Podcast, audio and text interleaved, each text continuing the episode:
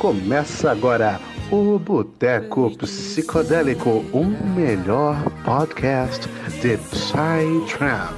O chão não estava no chão. Eu pisava, mas não senti impacto algum. E aí, galera do Boteco Mais Psicodélico do Brasil, quem fala aqui com vocês é Roger Alan, diretamente do estado de Santa Catarina, e aqui nós vamos conversar com uma lenda, com o homem que faz todos da festa dançarem, quem tá sentado levanta, quem não gosta de blog vai pra, pro front, é o nosso tesouro nacional, O homem que faz perguntas para as estrelas. queridinho, porra. nosso queridinho Brasil. Produto nacional. É, Aqui tem, pô, Nós aqui é nosso. demais. De ser da mesma terra, aquele Nex Santa Catarina, aqui, os berços do eletrônico, top demais. E também estamos aí com os nossos anfitriões, né? Essa fera grande, Afonso Santos! Essa fera grande, Afonso. Pera aí, Que tal, bicho, hein, pelo amor de Deus aí, ô. Tamo aqui com, com o nosso convidado aí, mais secreto de todos, né? O que acontece em Vegas, fica em Vegas. Tá? Rei dos segredos. É, ué. É, e também temos hoje, temos hoje aqui também o grande, o grande Clebão, né? Essa fera grande Clebão. E aí, Clebão, como é que você tá hoje, meu querido? Muitos pastéis? Eu queria citar aqui um poema, por gentileza. lembrar. Bom, foi, beleza. Vontade. O chão não estava no chão. Eu pisava, mas não senti impacto algum.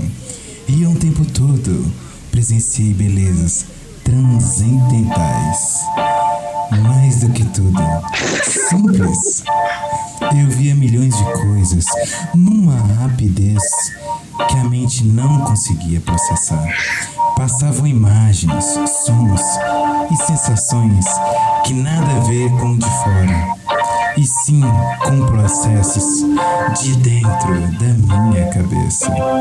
Era um turbilhão, o mundo inteiro. O universo girava dentro de mim. Caleidoscópio em todas as suas possibilidades. Eu precisava que me parassem, mas o universo não para e é infinito e não para, e conta em todas as coisas, e não para, e é infinito, e é infinito, e não para, e não para, e é infinito. Fica aqui com a minha frase, essa é a minha. Essa é a minha. Uma salva de palmas pra A salva de palmas aí pro Clepão, meu parceiro. Chorar, pô. Muito bom, meu irmão. Muito Caramba. bom. Quem sabe que tá ao vivo. Essa Essa fera aí, foi, bicho. essa foi pra surpreender, essa foi pra surpreender.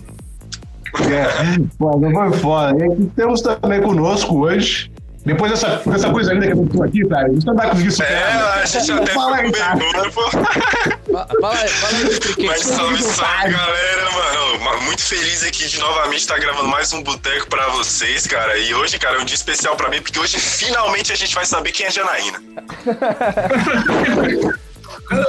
Ó, só pra lembrar aí, o Thales ele tem um projeto, tá? Chamado Intricate. Ah. A gente tem que fazer os highlights do boteco no, no final do ano, pô. Vai então, aguarde. lá, vai lá. Então, pô, Paulinho, pô, é um prazer ter você aqui, cara. É um prazer, uma E honra. aí, rapaz, posso falar agora? Posso falar agora? Pode, Não sei. Vai, vai. Vocês estavam falando se apresentando aí, rapaziada. O prazer é meu. Muito feliz de estar com vocês aqui. Eu comecei a acompanhar o Boteco faz pouco tempo. O primeiro, acho que é o Rio do Joãozinho, que trabalha comigo. O Joãozinho já tinha falado já para nós vir aí trocar uma prosa com vocês aí, que é a rapaziada da resenha. E depois no Rio do Blaze também morri de rir, né, velho? Os caras contando um pouco da resenha dos bastidores. Muito legal o projeto, né, mano? Porque geralmente as entrevistas são, são meio que todas iguais, né, cara? Sim. Então É. a gente acaba sendo as mesmas perguntas e esse ano acaba sendo uma parada mais descontraída estar com vocês aí. Até falando pra vocês, eu queria dar já uns adiantos, né, cara? É, eu comecei a tocar com 15 anos, com 18 eu conheci o Psytrance, eu tinha um projeto de Fulon. 2010 eu fiz o Prog e o Vegas. A festa mais doida que eu toquei é o Universo Paralelo. E na quarentena eu tô fazendo a mesma coisa que vocês estão fazendo. Então essas perguntas todo mundo faz em toda entrevista, eu já respondi agora. Então vocês não precisam perguntar. Vocês estão Graças ó, a Deus. Ó, Você encerrou o podcast. Qual que é a música que você Não aguento já contar a minha história, velho. Todo mundo já sabe, Não, mano. fica tranquilo aquele que hoje o papo é outro aqui. A gente vai falar de música, de vida, de rolê, de, do que nós Filme, quiser falar. série. gente. Tá, tá, Paulinho, qual, qual o prato mais gostoso amorosa. Gosta de fazer, cara? Qual, o, qual é o Decepção chefe, o chefe, amorosa carro chefe do. Paulinho? Que eu gosto de fazer? Aquele brabo, aquele brabo assim, que, pô, vou, faz, vou lançar a braba aqui na cozinha hoje. O que que eu, o que que eu gosto de fazer aqui? Porra, irmão.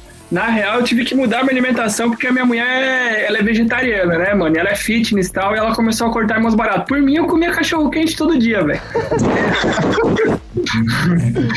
Cachorro quente aí Santa Catarina, vocês colocam purê de batata? Vocês não cometem isso? Alguns sim, alguns sim, alguns sim, velho. Alguns sim. Mas eu gosto daquele classicão mesmo, o pãozinho francês com salsicha morto, tá ligado, a velho? batata palha. Só que. Batata palha? Não, não, não, não. Classicão, classicão. Só que, Você cara, gosta de ali abrir, pôr salsicha dentro? é, esse, esse, esse rolê mesmo aí.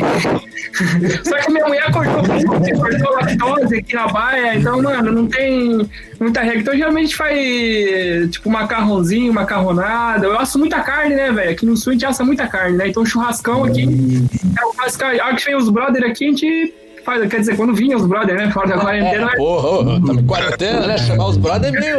Aí que da quarentena isso Qual é a aí. responsabilidade, viu? churrasco, pô, churrasquinho. Fazer, fazer aquele churrasco por chamada, pô. Eu asso aqui, você assa ali também. Mais ou menos, por aí. Olha, ó, já estão tomando a cervejinha, falta só a carne, pô. Ah, claro, pô. Todo mundo tomando a Cadê o sua. torresmo? O torresmo aqui no Um boteco. brinde. Vamos fazer um brinde aqui, ó. Todo mundo aqui, ó. Um brinde virtual. Ô, Paulinho, eu sei que já fizeram muito essa pergunta pra você, mas vamos lá. Eu quero fazer assim, eu sei que é clichê, gente. Eu sei que é clichê, me desculpa. Mas qual foi o seu primeiro contato com o Psytrance? Eu sei que é clichê pra caralho. É, contar. 2000 e... 2000 e... Cara, 2004, 2003, não sei te falar uma data precisa, mas eu tinha 16 anos de idade, mais ou menos. 16 Ah, para sim. 17. Foi com um brother meu me deu um CD que eu tenho esse CD ah, até hoje guardado aqui, tá numa case secreta aqui, que essa crise é, gra... ela é prova de umidade. Caralho. Pode se ver aqui, mano. Ó, é que a galera no podcast não tá vendo, eu tô mostrando na câmera pra rapaziada aí. Ô, bota fé, Ah, bota fé. Secret of the Deep Crystal Skills. Ah, Olha só. A track número 3 do a, The Alien Projects, né? A terceira revelação. Foi o primeiro Psytrance que eu vi na vida.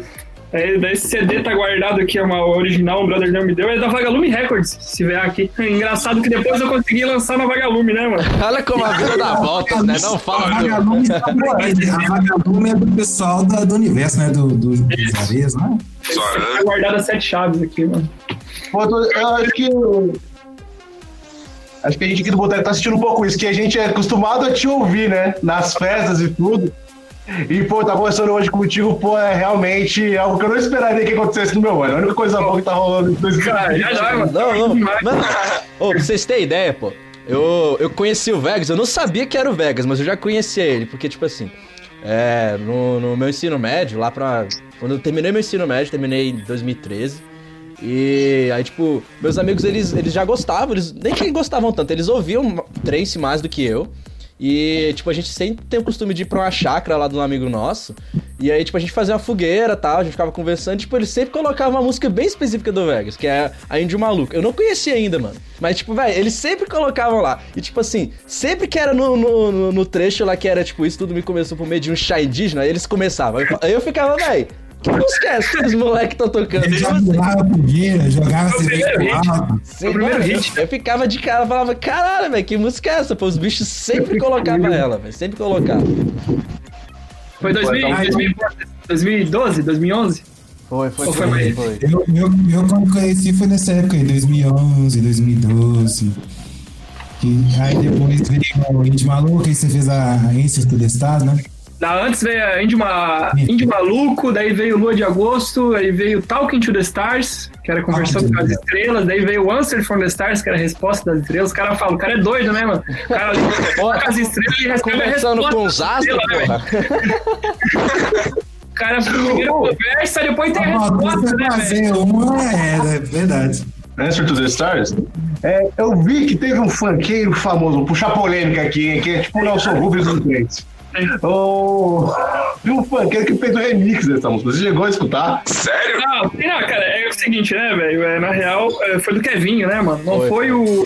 A gente tem que entender que a primeira coisa é que não é o Kevinho que foi lá e roubou a melodia, né? Tem alguém que produz o Kevinho por trás. O Kevinho não senta no computador e produz, então tem os produtores. É, cara, óbvio, né? Agora que não tinha como não ver, o cara tem, tem, sei lá, 15 milhões de. de Plays, né? de views, de plays e tal. E, cara, é, eu ia nesse treino em contato meu irmão, e aí, né? Tipo, você pegou minha melodia, né, velho? Você ripou aí, tal, melodia, tal, não sei o quê. Aí o pessoal da Condizila entrou em contato, tal, não sei o que, tal. Eu tinha duas opções, mano. Eu podia simplesmente negar, derrubar a track dos caras, mas os caras, no fim, foram muito profissionais, assim, funk, né, mano? Tipo, eu, mano, eu não tenho preconceito com ninguém. Se eu fosse derrubar os caras, eu ia ter que derrubar todo mundo que fez bootleg da música eletrônica pra mim também. Porque, tipo assim, teve bootleg de house, teve bootleg de Psy mesmo. Então, assim, pô, mano, eu vou chegar. Cara, eu gosto de funk. Eu falo, não, mano, eu não ouço funk, sacou? Mas a gente tem que entender, né, mano? Pô, o que é pra um é pra outro. Eu não vou. A gente briga tanto contra o preconceito que a galera tem com nós, então a gente não pode ser preconceituoso com os caras. Eu falei, não. Mas aí, eles roubaram minha melodia, né, velho? Roubaram, não, vocês usaram minha melodia sem uso devido. Então, daí já entrou a parte jurídica e e foram feito um, um acordo para eles poder usar usar a melodia. Mas eu podia simplesmente chegar, bater o pé e falar, mas cara, né? Eu seria meio assim, vou derrubar, mas é. Enfim, daí gente tem que entrar no, no ECAD para tu ter eh, direitos da, da obra também, porque tu entra como. Na verdade, não que é- eu faço parte da obra, mas é como eles usaram uma melodia minha, é como se eu fosse participante da obra, assim, entendeu? Como se eu tivesse entrado como se fosse guitarrista da banda, alguma coisa assim, por exemplo, que música eletrônica, né? Porque os caras usaram uma melodia minha, né, velho? É, é claro que eu não divulguei isso, eu falei pros caras, cara, não, não é legal, eu não vou usar isso pra divulgar no meu. Os caras me convidaram pra participar do clipe. Lá, não, se quiser vir participar do clipe, eu falei, irmão, respeito. Não, respeito. Tal, não, não tem nada a ver com o meu público, sacou? É, então, tipo assim, vocês podem usar, até porque a gente cogitou, né, mano, pegar e derrubar, tá ligado? Não, mano, não quero que o nome vinculado ao funk, sacou? Tanto que eles não usaram meu nome, sacou? Eles não usaram meu nome, só que quem conhece. sabe? Então, é, simplesmente foi feito um acerto, um acerto jurídico lá, que eles foram bem profissionais, sendo nisso, né? Eu sou o cara mais paz amor que existe, sacou? Só quero o que é certo, né, velho? Aí, quando a gente falou assim, mano, daí deram, o jurídico falou, né, mano, se você quiser, a gente pode derrubar, a track não vai sair. Mas eu falei, velho, se eu for derrubar, eu teria que derrubar todos os bootlegs que fizeram de todas as músicas minhas, que não são poucas. Então, eu preferi ser um cara, mano, eu não quero me incomodar com isso. No fim, eu tive que gastar com advogado ainda e, Nossa. mano, você pegar os direitos da track, você tem que. Boa, esse canseiro, né? É, mano, mas enfim, sacou, mano? Eu, a galera queria arrumar treta na época, mano, vai lá, xinga os caras. Eu falei, ô rapaziada, deixa eu fazer um meu Deixa E, e assim, Paulinho, como é que tu enxerga esse, esse trampo que uma galera faz? Porque isso é muito comum na música eletrônica, não só no trance, como, sei lá, no house, em tudo que, que é vertente dentro da eletrônica, de fazer bootleg, de misturar, de pegar uma, um- uma coisa daqui, outra de lá, e misturar e criar uma parada, assim, às vezes não tão original, às vezes mais original, mas como que tu enxerga isso? Tu já fez isso muito lá no início da tua carreira? Irmão, diz que é malandro, mas não aceita malandragem. Qual foi o nosso aqui que nunca sampleou alguém?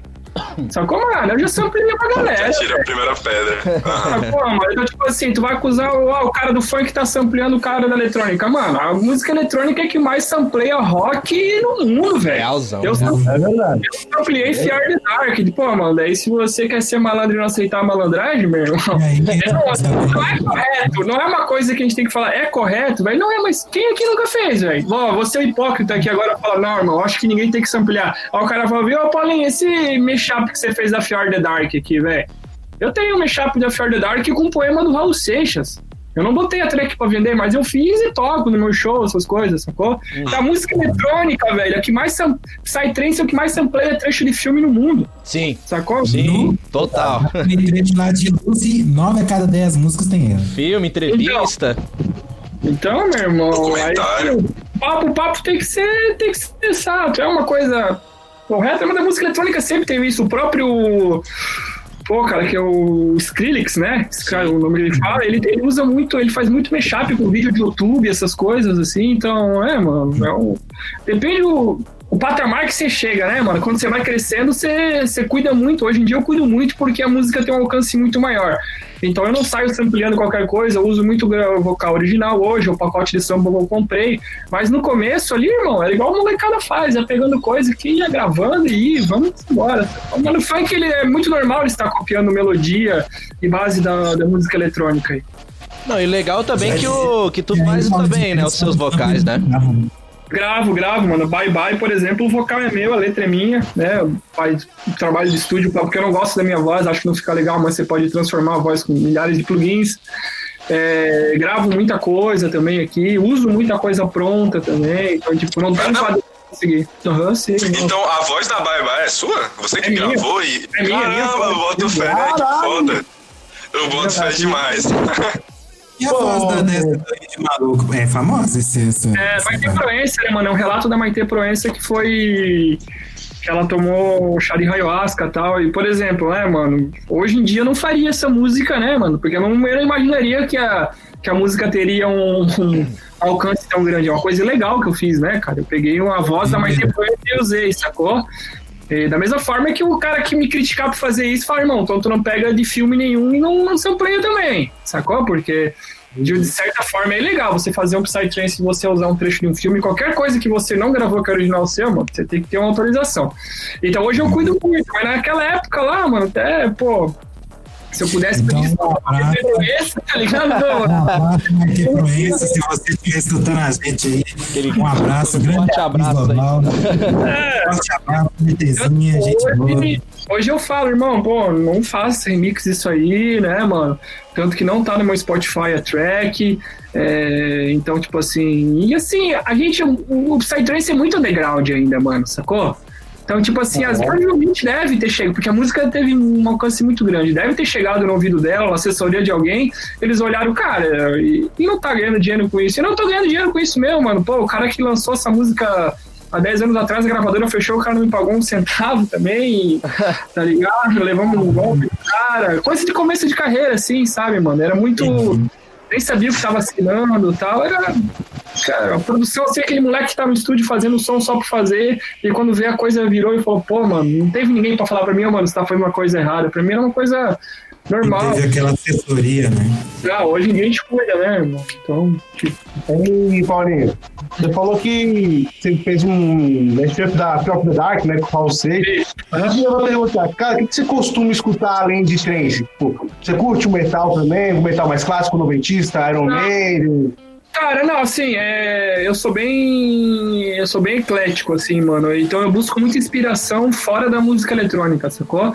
É, cara, eu passei minha adolescência toda, tipo, dos meus 14, quando eu conheci a música eletrônica, até os meus 20, cara, só escutando Psytrance, sacou, mano? Mano, eu já escutei tudo que você imagina de Psytrance, de tudo que é vertente, eu passei, dormi ouvindo isso. Então eu perdi uma parte da minha adolescência sei lá, Red Hot Chili Peppers, YouTube, essas coisas meus amigos falavam, eu falava, irmão, tô boiando, velho. Tipo, hoje em dia que eu ouço esses caras, eu nem entendo muito desses caras. Às vezes eu, sei lá, vai no Spotify, bota ali o Red Hot Chili Peppers, bota pra tocar, ah, essa música aqui é legal, ah, essa aqui é até, mas eu não sei nem o nome da música que tá rolando. Mas eu ouço muita coisa nacional, velho. Tipo, eu sou, pra mim, a melhor banda do mundo é Das Aranha. Acho que Santa Catarina conhece Das Aranha. Pô, pra mim é a melhor banda do mundo que existe. Foda-se quem achar que não é, pra mim é, tá ligado? É, é o som que a letra é muito massa.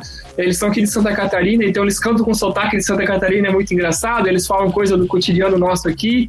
E, cara, a improvisação deles é muito boa, porque eles têm violino na banda, eles misturam reggae, eles misturam rock, eles, eles misturam samba, eles misturam berimbau. Cara, é, é muito foda. Eu tava até ouvindo aqui antes. Eu gosto muito de Raulzito, pela história do Raul Seixas, com o Paulo Coelho. Eu li a a biografia deles ali, cara, todo artista tem que ler. Os caras fizeram um sucesso na ditadura, que os caras tiveram que, que, sair do Brasil, tiveram que fazer letra que foram censuradas, foram presos. E os caras eram muito doidos, é muito massa ver o, a, a carreira artística dele como eles fizeram. E, cara, é muito massa a letra do Raul, eu gosto muito de Raul. Cara, Zé Ramalho eu gosto muito. Meu sonho é ver uma colaboração do Das Aranha com o Zé Ramalho. Acho que seria o ápice da. É, já fica da, a ideia, né? das Aranha com o Zé Ramalho. Eu gosto muito de Zé, velho. Tipo assim, os caras tiram umas letras que você fala, mano. De onde que esses caras brisaram nisso, velho? Pra, essa, pra, essas letras aí, tá ligado? Então, das aranhas, Zé Ramalho. Eu, cara, eu ouço muito pop também, porque assim, mano, pra tu produzir música hoje, tu tem que tirar inspiração de vários lugares. Eu não tiro inspiração só de, de Psytrance. Eu já falei isso no. Fui dar um, um, um curso online aí, um, uns moleques que estudam lá da PME, eles falaram, tá, mas o que, que você ouve para produzir Psytrance? Eu falei, mano, por qualquer coisa menos Psytrance, porque se você começa a ouvir muito Psytrance, automaticamente a hora que você produzir, você vai pegar os tricks de outro produtor, sacou? E eu, eu, eu já faço isso automaticamente, então às vezes tu vai ouvir fora, mano, sei lá, você vai ouvir um pop. Hoje, pra um pop estourar, mano, ele tem que ser muito bem produzido porque a concorrência do pop é muito grande. Então, você vai ouvir um pop, você vê como é que o cara fez aquela sequência de acorde, como é que ele fez o arranjo, como é que o cara tá fazendo aquela mix. Então, não necessariamente você precisa produzir um, um pop, você pode pegar umas referências de lá. Você pode ouvir um rock, por exemplo, e pegar uma referência de lá. Eu ouço muito rap nacional também, que eu gosto, né, cara? Acho massa pra caralho. É, mas, é, mas sei lá, é nada muito. Por exemplo, assim, eu vou de Racionais a Projota, tá ligado? Eu vou dos caras underground até o cara mais. é, eu, eu, nunca fui muito assim, ah, mano, ó, eu gosto disso, eu gosto, eu gosto de música, velho. Tudo que é música, música às vezes. Boa, né, mano? Samba raiz, velho. Pô, samba raiz, o Demônios da Garoa, eu gosto pra caramba. Tava dando um churrasco ali fora, raça negra, roupa nova. Pô, bom demais. Nossa, muito. Roger, ele gosta, gosto de... gosta... Roger, ele gosta muito de choro também. Eu gosto muito de bossa, eu gosto muito de bossa nova, choro, particularmente cara. falando. Bom demais. Kid Abelha, Kid Abelha, eu gosto pra caramba. Paralamas do Sucesso. Charlie Brown Jr. Mano, é tanta coisa. Os populares são lá, né? Que toda vez que você vai com um barzinho, toca música ao vivo, toca um Kid de abelha, pô, é legal. É, é, é bom demais. Mas eu já reparei, por exemplo, igual, por exemplo, eu, sou, eu escuto muito Psytrance em casa, assim. É, às vezes eu tô jogando, eu tô mexendo no computador, até mesmo em viagem, escuto muito Psytrance. E eu não sou aqueles caras chatos que, tipo assim, ah, eu tenho que escutar o noturno. Não, tipo assim. Desde a Aja até o Psytecno, né, que tá rolando muito agora e tal. Ah. Mas eu já reparei que, vamos supor, quando eu vou cozinhar, eu vou fazer alguma outra coisa assim, eu gosto muito de ouvir algo meio fora, fora disso, assim, também. Tipo, é, é um, um, country music. Bom demais. Cara, mas como é que é diferente, assim. Até pra quebrar um pouco, porque sua mente também fica saturada, dependendo. Fica né? demais. Ah, mano. A vida é muito curta pra ouvir só um estilo de música, né, irmão? Pois é. É, com certeza. Existe música boa em tudo que é estilo, mano. Pô, graças então... a Deus, né, mano? Mano, por exemplo, eu e o Afonso, a gente tá falando que a gente gosta muito de outros tipos de música, a gente gosta muito de metal, principalmente. Sim, então, a, a vibe que eu tenho é mais ou menos a gosta do. Eu vou limpar a casa, o que eu faço? Eu vou escutar o metal, tá ligado? Eu nem sempre tô escutando trem. Pra poder saturar e limpar um pouco o ouvido. Música clássica faz isso muito bem, né? É, mano, é igual eu falei pra vocês, velho. Eu passei dos meus 14 anos aos 20 ouvindo só Psytrance 24 horas por dia, mano. Aí depois dos vídeos eu falei, caralho, mano, tem umas coisas boas também aqui, ó. Tipo, tem, existe, existe mundo fora do trem, sabe? Olha só que foi tanta viagem, né? Porra, quem diria? Foi tanta dedicação, velho. Foi tanta dedicação pra parada. Hoje em dia eu ouço eletrônico também, às vezes eu gosto de ouvir Psytrance, eu gosto de ouvir um fax, gosto de ouvir, eu gosto, pra mim o meu ídolo é Astrix, eu ouço muito Astrix, é, fax, Martin Granel, que eu tô ouvindo hoje. Às vezes eu gosto de ouvir umas coisas mais antigas, né, cara? AKD, eu ouço bastante AKD, não sei se vocês conhecem. Aqui, aqui, aí, é... Primeiro convidado que vem aqui que sabe quem é AKD. Eu falo desse cara aqui todo podcast. Todo podcast. Eu falei, todo esse cara, gente boa. Ele aposentou, né? Aposentou, voltou. Malandro não para, dá um tempo, né, irmão? É. teve, teve uma vez que acho que teve um podcast que eu até comentei, o, o Feno, tipo assim, ele colocaram ele de madrugada, assim, no, no, no rolê, o cara fez a mesma coisa de domar leões na pista com a questão. É sinistro, é muito. É um, é, não tem como explicar porque não tem nada parecido com o som dele. É um deep trance, né, mano? E é muito simples. E às vezes o, o simples na música se torna belo, né, cara? Não é aquela coisa que, tipo assim, tem milhões de canais, milhões de elementos. É tipo um fax, só que mais underground, vamos dizer assim. Mano, mas isso é- esse negócio de o simples se tornar belo na música, cara, é um negócio muito real. Muito. Tipo, por exemplo, você pega até de música clássica, tipo, por exemplo, pega Canon in D, do- Pacabel, né? Que é a música clássica, aquela. Que é Aquela sequência de acordes, Si menor, Sol, Ré e Lá. Cara, você pega, você faz essa sequência de acorde, você encaixa 655 músicas. Exatamente. Não simples que dá certo. Mas o cara fica muito na noia, pô, preciso fazer um negócio complexo, botar um empréstimo modal aqui, eu vou, porra, vou viajar, botar uma hexafônica e viaja, viaja, acaba ficando uma merda complexa, né? É, é, é, o- é, o simples, né, mano? Para ver as maiores músicas, assim, é simples, né, mano? Meus maiores hits são simples, simples, simples de uma vez, né, cara? E o simples não é feio, né, mano? A gente acha que às vezes uma coisa, ah, tá, essa melodia tá muito simples. Pô, mano, olha a Harmony, né, velho? Do High Profile que eu fiz o remix. É praticamente uma nota, né, mano? Não, é, é lá sustenido. Pô, mano, sacou? Aham. Ô, mas, mas aqui, ô, Paulinho, te falar um negócio. Você, Ah. eu já vi já no, nos seus stories já e, e tal, que você. Às vezes você fala um, um espanhol, às vezes você fala inglês com a galera, eu acho isso muito massa. Mano, Aham. me fala um pouquinho mais da tua vida, mano. Onde é que você aprendeu a falar tanto idioma assim? Tu, como é que é Ah, tua, tua criação, teu ensino médio? Como é que é essa história de vida aí, mano? Pô, irmão, eu, eu nasci na Coab, velho. Eu nasci numa periferia aqui da cidade. É, minha mãe mora lá ainda hoje em dia. E meu estudo foi em escola pública sempre. E na escola eu era aluno que tirava 7,5, nunca reprovei de ano, mas passava. Só eu tinha muita. Hoje em dia eu vejo que eu tinha muita criatividade, sacou? Era muito bom. Eu, tipo, muito mal em português. Os erros de português era horrível, né, mano? Pô, escola do governo era aquela coisa, mas eu tinha muita criatividade para fazer redação, né, cara? A professora falava. É, faça uma redação com 28 linhas. Olhava pro lado do meu amigo tava fazendo umas letras gigantes para dar 28 linhas, né, mano? Eu tava na terceira folha já e viajava nas ideias. E quem quer ler a redação? Eu, eu quero ler, eu quero ler. Eu ia lá pra frente. lá. Nunca público, né, mano? E meus amigos falavam, velho, esse guri viaja, e começava a falar umas, criava umas histórias muito loucas. Só que, cara, minha mãe, né, mano, eu, eu, eu perdi meu pai antes de eu nascer, velho. Minha mãe criou três filhos sozinha Pô, bota fé. e adotou mais um, tá ligado? Então minha mãe ralou pra caralho e nós ficávamos meio que sozinhos. Minha mãe não tinha como, como dar tanta atenção pra nós, então fui aprendendo a me virar, mano, meio que sozinho, sacou? Minha mãe falou que eu nasci adulto, né, mano? Porque meu pai morreu quando minha mãe tava sete meses de, de idade. Tinha mais dois irmãos mais velhos. Quando eu tinha sete anos, minha mãe, minha mãe adotou mais um, sacou? E aí, irmão? É, minha mãe não tinha como cuidar de quatro filhos ganhando um salário mínimo por mês do, do governo de pensão do meu pai, então ela sempre ralou a garçonete lá, lá na Coab, eu ficava muito sozinho em casa e, mano, a rua é a melhor escola que tem, né, mano? Você vai aprendendo a se virar.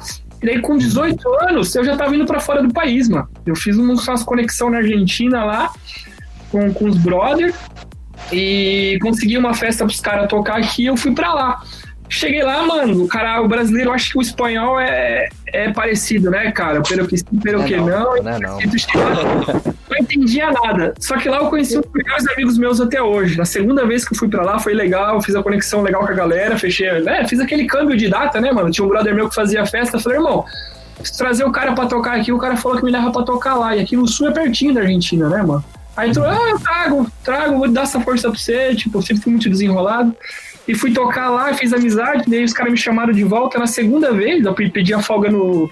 Pedia férias no trampo, ia pra lá, ficava 30 dias na Argentina, na casa do brother meu. Pô, mano, eu comecei a aprender. Hoje é o meu irmão, cara. Meu... Pô, é foda, né? Meu melhor amigo é argentino, tomar no cu, velho.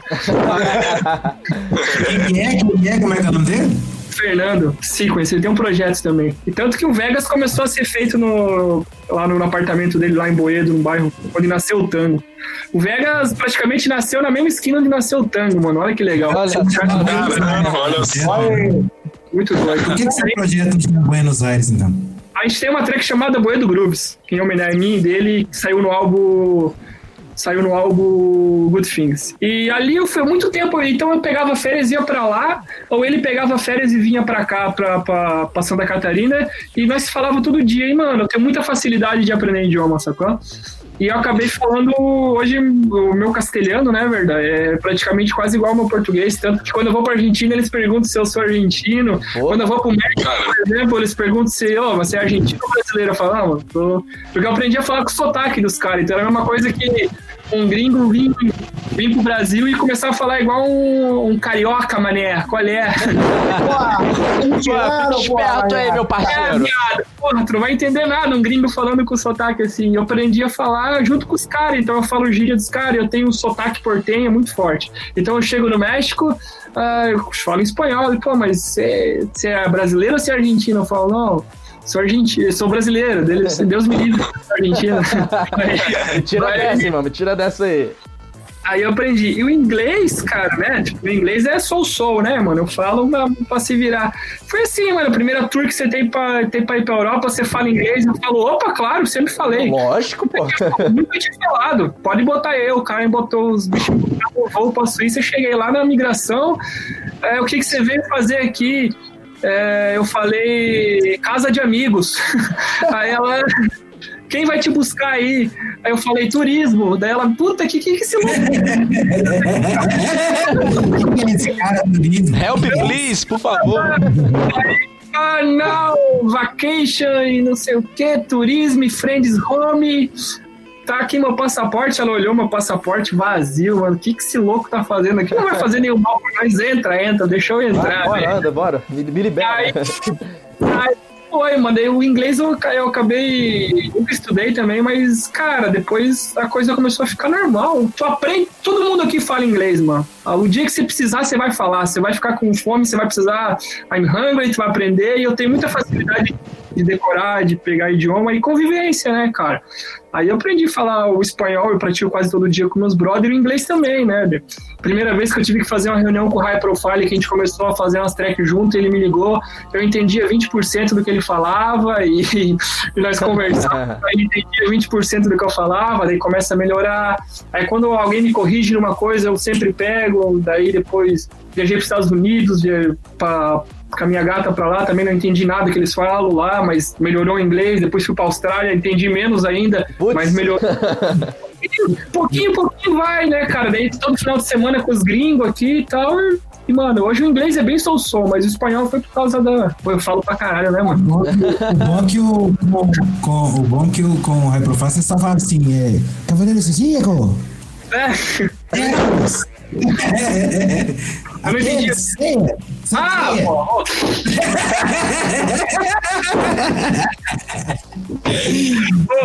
Me diz a força, Pegasus! Se só falava isso, acabou, já tá Gente boa, gente boa. Mas quando nós tava tocando, mano, o padeiro nós tava tocando, o bicho começava a falar em grego, dar uns gritos em grego. Achei lá, acaba lá, acaba. Eu falei, ó, baixou. baixou. Daqui a pouco, Eu olhava daqui a pouco- daqui a pouco tá quebrando uns pratos aqui no meio da apresentação também. É louco. Ai, que isso? Qualquer coisa, você chamava o Tony Ramos pra. pra Fazer a tradução aqui, o intérprete. Ramos. Ô, Paulinho. Ô, Paulinho, mas assim, cara, eu vejo muito, por exemplo, quando eu entrei no Trance, mano, todo lugar que eu vi era a gente pedindo versos teu com high profile, cara. É, vocês têm uma sinergia muito cabulosa. Vocês já pensaram assim, em fazer um projeto junto, em, em criarem algo além do, do- das músicas, do- dos collabs que vocês fazem, assim? Não, mas a gente como fez três. assim, sabe?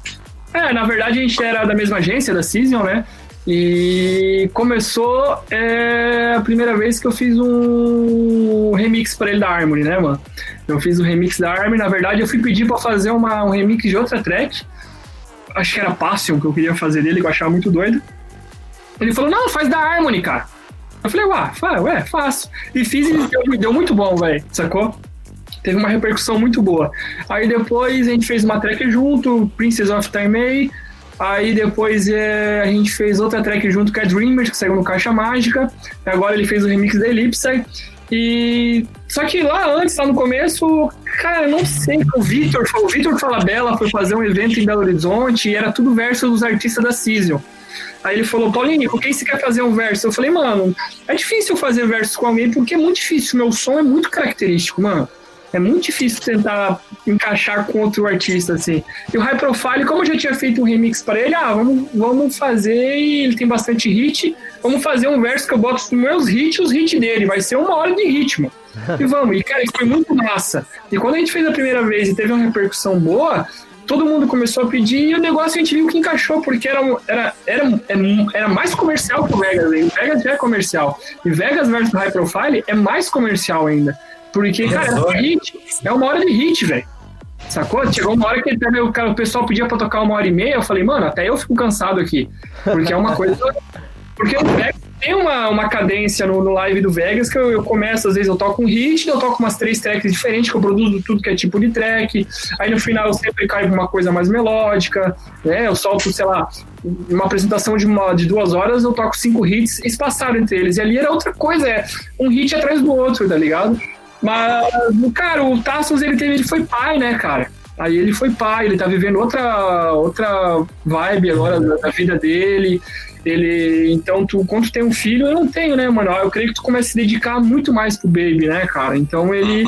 Fazer um projeto junto não é fácil, mano. Você tem que dedicar muito tempo, muita conversa, e ele tá na vibe agora de curtir o filho dele. Nós paramos as apresentações do Vegas High Profile.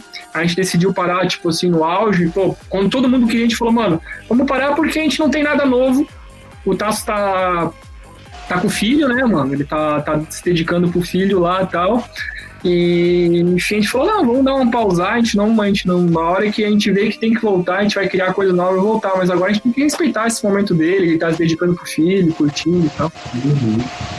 Viver a vida paterna agora, né? É, não, e esse versus do High Profile com Vegas é famosíssimo, pô. Tipo, a primeira vez que eu cheguei a ver um set teu foi com esse versus, que foi na Federal de 2018. Que, tipo, Sim, tava lá. Tava lá também. tava lá também. Foi, foi bom, bastante lugar porque tinha um apelo comercial muito bom, né, velho? Tipo assim, a gente encaixava. A festa media muito, né? É, pras festas grandes, assim, porque além de ser uma coisa. Né, mano, porque querendo ou não, acaba ficando maçante, né, mano? Pô, vai ter Vegas de novo, vai ter High Profile de novo. Então, tipo, uma alternativa. Vegas versus High Profile é algo diferente, sacou? Então, a gente falou, pô, em vez de nós começar a continuar tocando a mesma coisa, porque a gente só toca a música nossa, né, velho? Então vamos parar agora, que a gente não tem novidade ainda, não adianta querer desgastar um negócio que a gente não tem nada novo. Não adianta mentir pra galera, ah, vamos fazer um live novo, vamos fazer uma apresentação nova, sendo que chegava lá, eu, mano, é um projeto paralelo, eu tenho que focar no Vegas, sacou? Ele tem que focar no high profile. O tempo que sobrar tem que focar no verso. Então, né, aí entrou o filho dele também. Igual, é, você falou que essa questão do, do Vegas surgiu, do Vegas com o high profile surgiu dessa vontade sua, né? Uhum. De ah, quero fazer um versus com o Reprofile. Isso tem o quê? Tem uns três anos? Putz, cara, eu sou mal de data, mas deve ter mais ou menos isso aí, cara. Porque ano passado foi cursos. E hoje em dia, se você é, se alguém te perguntasse essa mesma coisa novamente, tem algum projeto que você fala assim, nossa, cara. Novidades, é novidade em breve, novidade em breve. Fiquem ligados. Olha só. Fiquem espertos, fiquem espertos. Foi uma pergunta do. Olha, a hora que vi, a hora que vi os malucos, eu nem percebi de onde que veio. É assim, Paulinho. Ah. É, você falou do seu som. Porra, a característica do seu som é muito única, né? Você tem uma característica do seu som muito única. Diz coisas assim, porra, eles nem conhecem a música, mas escutam e falam assim, pô, isso aí é Vegas. É Vegas. Posso fazer uma música nova que o cara vai saber que é Vegas. É, sim. É, exatamente. O cara já tá ligado porque tem sua pegada ali. Qual é o teu processo criativo, mano? Tu fala assim, pô, que, que é. Que, como é que você senta, pá, o que, que você pensa para poder produzir, fazer seu storytelling, essas coisas? É, porque, cara, hoje é uma coisa que eu cuido muito, né? A música eletrônica que eu mais ouço mesmo é o próprio Vegas. Então, tipo assim, eu preciso saber, né, mano, o que, que é Vegas. Às vezes eu começo a produzir umas paradas muito doidas que eu falo, velho, tá muito massa, mas não tá Vegas, sacou? Uhum. Então, tipo assim, eu consegui expandir muita coisa do Vegas, principalmente ali em 2016 para 2017, quando eu comecei a mostrar o lado melódico do Vegas, né, mano? Quando eu com Good Things. até antes de Good Things não existia esse lado mais calmo do Vegas melódico, era mais drop atrás de drop. E a partir do Good Things eu abri um leque, né, mano? Então hoje em dia o que acontece? Eu consigo, se eu tô numa vibe mais de boa, mano, eu começo a produzir umas coisas mais melódicas, mais tranquila. Aí saiu Good Things, saiu Reflected, saiu Memorix, é, saiu uma track mais. Eu não digo offbeat porque não são 100% offbeat, né, mano? Elas são, elas são um pouco de offbeat, são track mais melódicas, escalas menores, mais, mais tranquilas. E, mas o processo criativo eu preciso ter uma ideia, velho. Tipo, toda vez que, que eu quero produzir uma coisa, eu preciso ter uma ideia, né, mano? Ou, ou eu quero é, passar uma mensagem, eu tenho que ter um tema, sacou? Toda, toda track minha tem uma história, sacou? Tipo, pô, isso é desde o começo. De maluco é uma historinha, tá ligado? Da mulher que tomou um chá indígena, ela começa a acontecer o que aconteceu, falar o que aconteceu. É, Talking to the Stars é o cara tocando uma guitarra falando com as estrelas. E depois ele falou Answer from the Stars, ele pegou a resposta das estrelas. Então sempre teve então sempre teve história, né, mano? Só que na música eletrônica é difícil as pessoas começarem a ligar um ponto no outro, porque é uma arte de difícil interpretação, sacou? Por isso que eu comecei a produzir. É uma arte nítida, né? É, produzir muito álbum, porque no álbum consegue mexer com fotografia, vídeo e imagem, né, cara? No Caixa Mágica tem o videoclipe, aí muita coisa faz sentido numa track começa a ligar com a outra. É, por exemplo, na Bye Bye também conta uma historinha, sacou? Então, tipo, é, é muito, é, é, muito forte o Vegas, a característica, porque eu penso que tem que ser, tem que ser brasileir, brasileiridade, tem que ser muito brasileiro, né, cara? Instrumento brasileiro, visual, é, vocais, é, instrumentos de percussão brasileiro, é, às vezes uso percussão de samba. Então, tipo assim, às vezes eu paro assim, cara, o que eu quero fazer, sacou? Tipo, uma coisa eu vou no Brasil. E às vezes eu tenho muito insight fora da música eletrônica. Eu falei, pô, mano, às vezes estou ouvindo um reggae lá, é, se eu ouvir a Stoned do Caixa Mágica, ela começa com riff de, de reggae, né, mano? Eu comecei com riff de reggae, sacou? E daí ele foi pra outra coisa. É, e começa, ele vira um trance, né, mano? Então, agora, por exemplo, vamos ver outra track é, que vai ser lançada agora, que se chama. A próxima, deixa eu ver os releases aqui, que tá, tá entrando bastante coisa, mas não lembro, mano. Mas a Alpha Tango. Eu não sei se ela é a próxima ou outra, mas Alpha Tango é a história de um cara que chega em Marte, encontra a vida e começa a conversar com a Terra.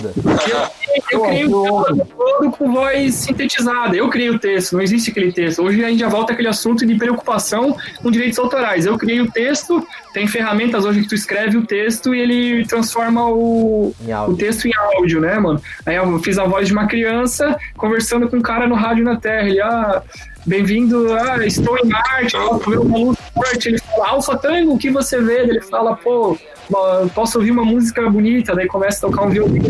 Enfim, é... Eu gosto de viajar na música e além de pegar e criar, mano, se for vou criar um pique, um baixo aqui e botar música, eu faço um álbum uma semana aqui, velho. Sacou? O negócio tem que ter vida, tem que ter sentimento na parada, tem que ter história.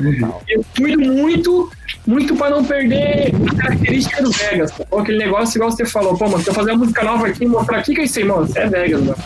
Sacou? Só que eu então, Paulinho, eu queria te perguntar exatamente isso, porque realmente isso que o Alfonso falou é muito característico de dessa, dessa característica sonora única que você tem no seu projeto. E aí eu queria saber, tipo, dentro do contexto, o que que tu usa para fazer com que os sons meio que se encaixem? Se você tem um pack de sample que você costuma sempre usar, ou se você busca é, os sons de um, como eu posso dizer, é, de uma fonte, de uma é, fonte não parecida, sabe? Não, não, não existe uma fonte única, né, mano? Até porque se tu começa a usar uma fonte única, ele fica muito repetitivo o som. Mas eu gosto de usar muito coisa orgânica. É, né, cara? Quem trabalha com produção vai entender. Eu uso muito samples.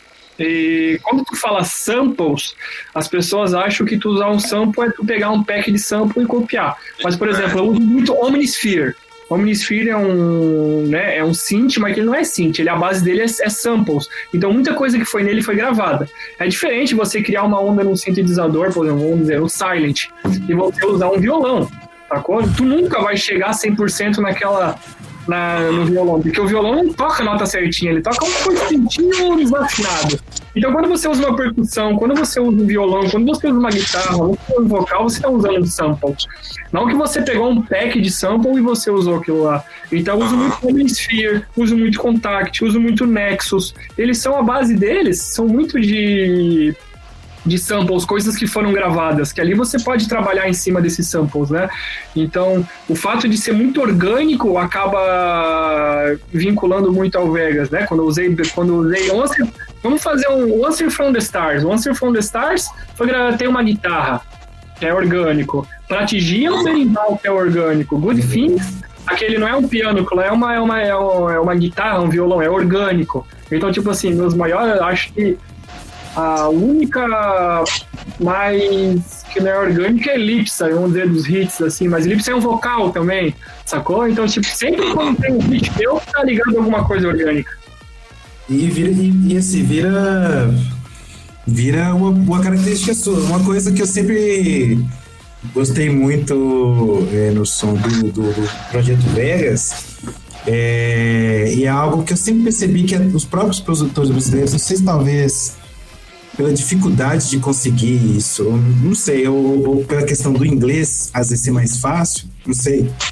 Mas é a questão dos vocais em português nas tracks. É, sim. Uhum. Isso para mim é maravilhoso, cara. Inclusive, assim, é, eu, eu, vejo que é muito doido pro gringo, porque ele vai estar tá ouvindo algo que ele não tá entendendo e aquilo vira uma interpretação psicodélica na mente dele, tá ligado? É o, é, é o processo reverso, né, Clebon? Por exemplo, assim, eu sempre achei muito doido o vocal em português. A minha principal característica, né, mano, quando eu ouvia quem usava muito isso era Encanta, o Juarez, o Universo Paralelo, eles usavam uhum. muito. O próprio Claudinho Brasil usava muito vocal em português no início da carreira dele. Então, cara, quando eu ia tocar fora do Brasil nas primeiras vezes, eu não tocava as músicas com vocais em português, porque para mim não fazia sentido, sacou? Tipo, o gringo vai ficar boiando. E depois, depois do Caixa Mágica, mais ou menos, eu consegui fazer muita tour fora do Brasil, muita. Cara, os caras chegavam pedindo bye-bye, surto. Eu falava, caralho, velho os caras estão pedindo É, mas se você for ver, mas se você for ver, por exemplo, a, as tracks com vocais indianos, quem que entende hindu, meu filho? Pois é. Ninguém entende. É às vezes, né, mano? Pá, as músicas em vocal em português e tem outro, outros artistas, já vi muita gente, por exemplo, criticar o, o chapeleiro, tá ligado? Pô, o cara só usa vocal em português, não sei o que. Então eu falei, irmão, você tá ouvindo vocal em inglês, às vezes você nem sabe o que o cara tá falando, mano. Pô, tem um monte de, de letra bosta aí, velho. Sim que a galera acha que é mó psicodelia, mó coisa, você vai ouvir muito. Vai ver o cara tá com a receita de bolo, né? Que o cara colocou na track. é, só que é difícil, mano. É muito difícil você botar vocal em português. Eu, quando boto vocal em português numa track minha, tem que ser uma coisa muito bem pensada e tem que encaixar muito, sacou? Uhum. É, eu produzi um som aqui com o meu brother, com o James, ele tá fazendo um som aqui mó doido, velho. A gente achou, a gente criou um texto aqui que ficou muito doido e tal, em inglês. E daí, cara, a gente falou, cara, pô, esse texto aqui em português vai ficar muito doido, velho. A gente pegou, gravou ele em português, não ficou bom, mano. Não ficou bom, tá ligado? Tipo, não, não casou. Em inglês ele casa melhor. A qualidade não ficou boa. Não, porque, é, né, mano? Então, tipo assim, ou o português, quando ele pega, ele tem que ser muito bem, muito bem falado, muito bem interpretado, sacou? E tem que passar muita, muita confiança na fala, sacou? Então é muito, é muito difícil pegar um, um, um, vocal que, que dê certo. Aquele, acho que os que mais deu certo foi o que eu fiz a intro do Universo Paralelo, que é do Oswaldo Montenegro, né? Que a minha loucura seja perdoada. Ele interpreta muito bem aquele texto ali, né, mano? Eu consegui fazer uma. Cara, aquilo ali pega muito mais que se fosse inglês, sacou? Muito mais, muito mais, sacou? Tipo, se tu fizesse em inglês não ia ter o mesmo impacto que tem em português. São palavras fortes. Oswaldo Montenegro é um gênio, né, cara? Então, tipo, foi outro mashup, ó. Voltamos pro assunto. Outro mashup que eu fiz. Não botei para vender, não fiz nada, mas eu usei numa introdução do universo paralelo. É, é teve uma vez que eu. Não sei se você conhece aquele israelense, o Darvish, sabe? Um, um gordinho antigo. Darvish é uma música minha, mano. É mesmo, que doido. Doido, hein? O, o David tem uma. Não sei se eu, eu vi ele tocando uma sétima vez, uma sétima vez, que a track parecia que era uma senhora contando, tipo, era, parecia que era tipo uma entrevista de jornal, velho. E aí ela fala, tinha 94 anos, meu marido, que não sei o quê, e era tipo contando uma história. E eu, por saber português, peguei viagem, né? Que nem tipo assim, caralho, velho, de onde com os israelenses essa desgraça desse, desse local? de Uma véia falando no Jornal Nacional. Eu vi no cara, mano, é Darvish. Eu tenho quase certeza que é esse cara que tem um vídeo dele, ele é de Israel, ele? É um gordinho antigo, meio velho. Tem um bigodinho assim? É, barbudinho já tocou doçura. Ele, ele, ele, ele toca prog também? Fazer? Sim. Então tem um Sim. vídeo dele, logo que saiu a Protigi, eu acho que tem um vídeo, uma vez me marcaram ele É, ele faz muito J7. Ele, Mas ele é das antigas, da cena antiga israelense. Eu Acho que tem um vídeo dele tocando pra ti, acho que eu sei que é esse cara assim. É, mano, esse negócio, tipo, teve os caras do. Às vezes os israelenses vêm com. fazer uma collab. E olha que vocal massa que eu achei em português. Eu falo, irmão, não é massa, velho. É, não é tão bom assim. O cara deve pensar a mesma coisa quando os BR escuta as músicas daqui. O que cara tá fazendo, meu Deus? Oh, mas aqui, isso O cara botou a receita de bolo. Isso que você estava falando aí, pô, me lembrou um, um negócio que eu achei muito interessante que eu tava vendo esses dias. Tem uma banda que eu gosto muito, que eu acompanho, que se chama Opeth. É uma, uma banda de. Uma, uma banda de, de metal progressivo lá da Suécia. E, tipo assim, é, pô. é, os bichos eles, eles tocam desde o início dos anos 90.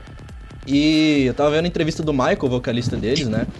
É, eles sempre fizeram as músicas deles em inglês, né? Sempre foi, sempre foi em inglês, sempre pra ser vendida comercialmente no mundo e tal.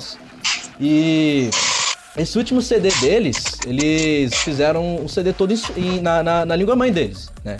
Eu achei isso uma, eu achei isso, isso, uma, uma característica muito incrível, porque, tipo assim, no que ele falava lá na, na, na- na entrevista, ele falava, eu sempre escrevo todas as minhas músicas na minha língua de origem, e aí depois eu traduzo elas pro inglês. E ele falava Aham. que às vezes ele perdia um pouco do feeling, ele perdia um pouco do sentimento. Falava, cara, às vezes isso não tá encaixando direito aqui na minha música. Às vezes é, é, ficava melhor eu, eu ter escrito ela na minha própria língua, mas não, tinha que vender e tal. Ele falou, não, não, dessa vez foda-se. A gente vai fazer o, o, o, o CD inteiro na, na, na nossa própria língua, o mundo que se vire pra entender o que a gente tá falando.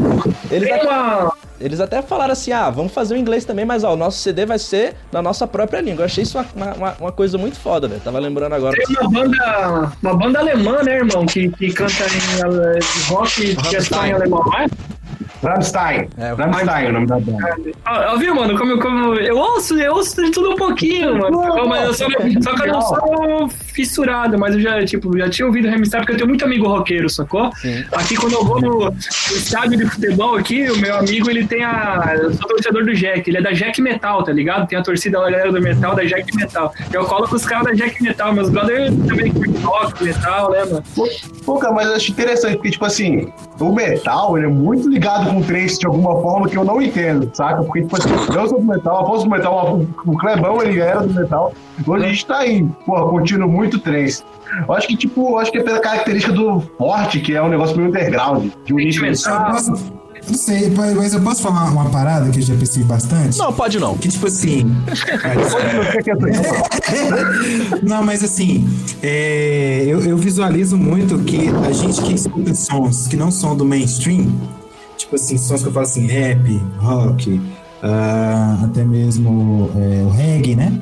Aham. A gente sente esse, essa coisa em comum de ser um som marginalizado, entre aspas, assim, muitas vezes, né?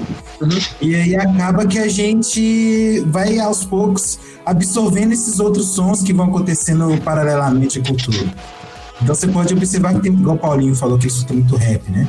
Eu conheço muita gente que é da cena do rap aqui de Belo Horizonte e que vai no Psytrance, rave e curte pra caralho. E vice-versa acontece, né? Sim. O reggae eu observo muito isso. Então eu acho que essa questão dos sons assim vai acontecendo. E eu já não observo, por exemplo, muito uma pessoa do sertanejo, por exemplo, é, é começando em rave de rave. Então, eu, eu, eu acho que é algo mais assim dessa questão do som que é, ma- que é menos mainstream, muitas vezes tem essa conexão de, de ser marginalizado. É o som roots, né? A galera chama de som roots, né, cara? O cara que curte o reggae roots vai, vai na rave, o cara que vai na rave vai no, vai no... Eu sempre curti muito evento aqui underground, aqui no show de reggae, eu ia muito evento de, de rock aqui também, quando tinha uma... Né, quando, na, quando tinha uma folguinha assim, tipo, não, não tinha rave na cidade, sempre tinha muito evento underground aqui na cidade. Eu andava com, com assim, meus brothers são muito do underground assim também. Então eu ia no, no reggae, mas não, não era o cara que ficava ouvindo reggae a semana toda, mas ah, vamos no reggae lá, vamos, vamos no rock, vamos. Chegava lá, nem sabia quem tava tocando. Não era o maior fã de fã de raiz do mundo, né? Mas escutava. Ah, mano, qualquer coisa que. Eu queria estar no rolê com a rapaziada. Queria Ó, mas prestigiar eu vou confessar uma coisa aqui pra vocês, ó. Vou confessar um negócio aqui pra vocês. Meu sonho é ver Bruno e Marrone e Asterix no mesmo palco. É isso que eu queria. É o que eu Esse rolê vai ser doido, hein? Não, não, chorando. Tá? Ia ser um solo O Asterix mamado chorando o Bruno Marrone. Não, o Asterix Nossa, tá dançando ao alto. mesmo ia ser mó legal. Ô, ô, Paulinho, deixa eu te fazer uma pergunta. Você comentou aí que você começou a, a curtir trem seus 16 anos, né? Certo. É, e aí, você falou, né? 16 aos 20 tal, esse tempo todo. E a gente, conforme vai vivendo a vida, existem pessoas do nosso passado que elas continuam, assim, existindo não presencialmente, mas elas. É, Você vai falar de ex, né, mano? Não. Pô, pelo amor de Deus, aqui, ó. Não ia falar de ex, né? Eu Mas. tô casado, velho. Vou apanhar aqui, velho. Tô zoando você. Deixa eu te perguntar, é, da sua, da sua, assim, desde o período da sua vida, antes do Vegas se tornar o fenômeno que é o fenômeno que é hoje, né? Aham. As pessoas que te conheciam antes, igual por exemplo, pessoas que trabalharam com você, pessoas que estudaram com você, amigos de rua, colegas de rolê. Como que eles é, enxergam hoje que você vê assim, não comenta, eles viraram seus fãs? Como que é essa relação com esse pessoal hoje em dia? assim? Ah, cara, tenho muito. Tem amigos meus, né? Os grandes amigos, assim, que sempre já me conhecem antes de eu começar a tocar, tocar e viajar por aí tudo. Que nada mudou. É a mesma galera, nunca me chamam de Vegas, né, cara? Tipo, os caras me chamam de Vilela, me chamam pelo sobrenome. Meu nome é Paulo Vilela, os caras me chamam de Vilela, de Viles, chamou Viles. Né, até hoje eles me chamam assim. Então eu consigo, eu consigo saber cada galera, né, mano? Os caras que me chamam de Paulinho, os caras que me chamam de Vegas, os caras que me chamam de Viles, é, marca cada fase da minha vida. Então, os meus amigos mesmo da, do- dos 16 pra cá, cara, nada mudou, velho. É a mesma, é a mesma galera, a gente se reúne pra falar as mesmas besteiras.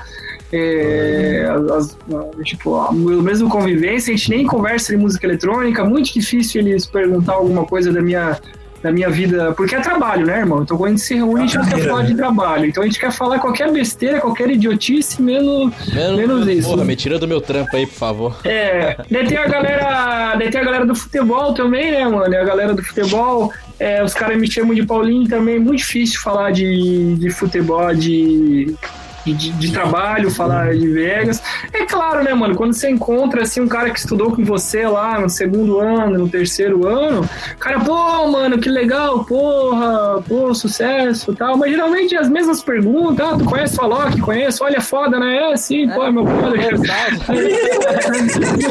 já. Fala, não, sim, é meu. Tu conhece o Alok? Eu falei, sim, mano. conheço. Caralho, falando com ele mano. aqui agora.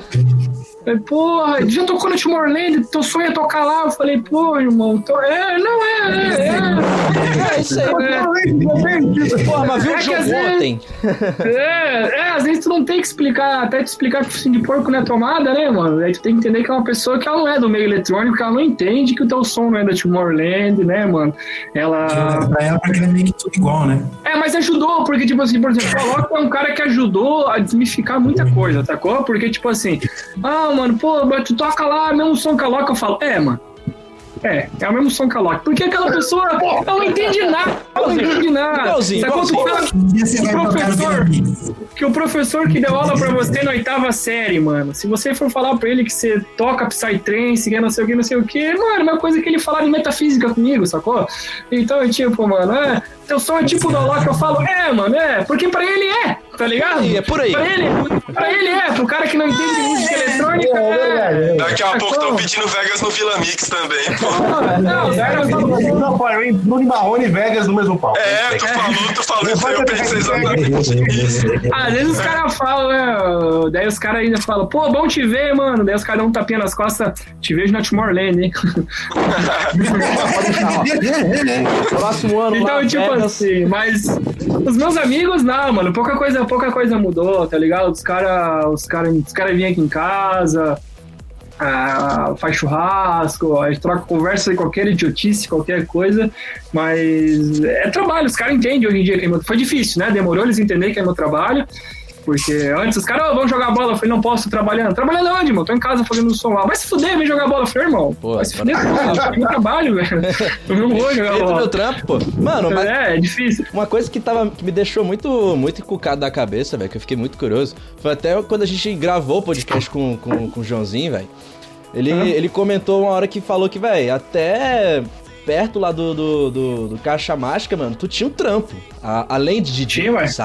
Sim. Além do seu trampo de DJ, você já tinha um trampo. Então, tipo assim, ele falava, velho, tinha que ter uma puta logística, porque tinha que Sim. fa- levar, sabe, de domingo ele já tinha que bater o ponto 6 horas da manhã, segunda-feira. Mano, como é que você conciliava, velho? Tipo, toda essa vida? Era muito Pô, eu comecei a trabalhar com 16 anos de idade, né, velho?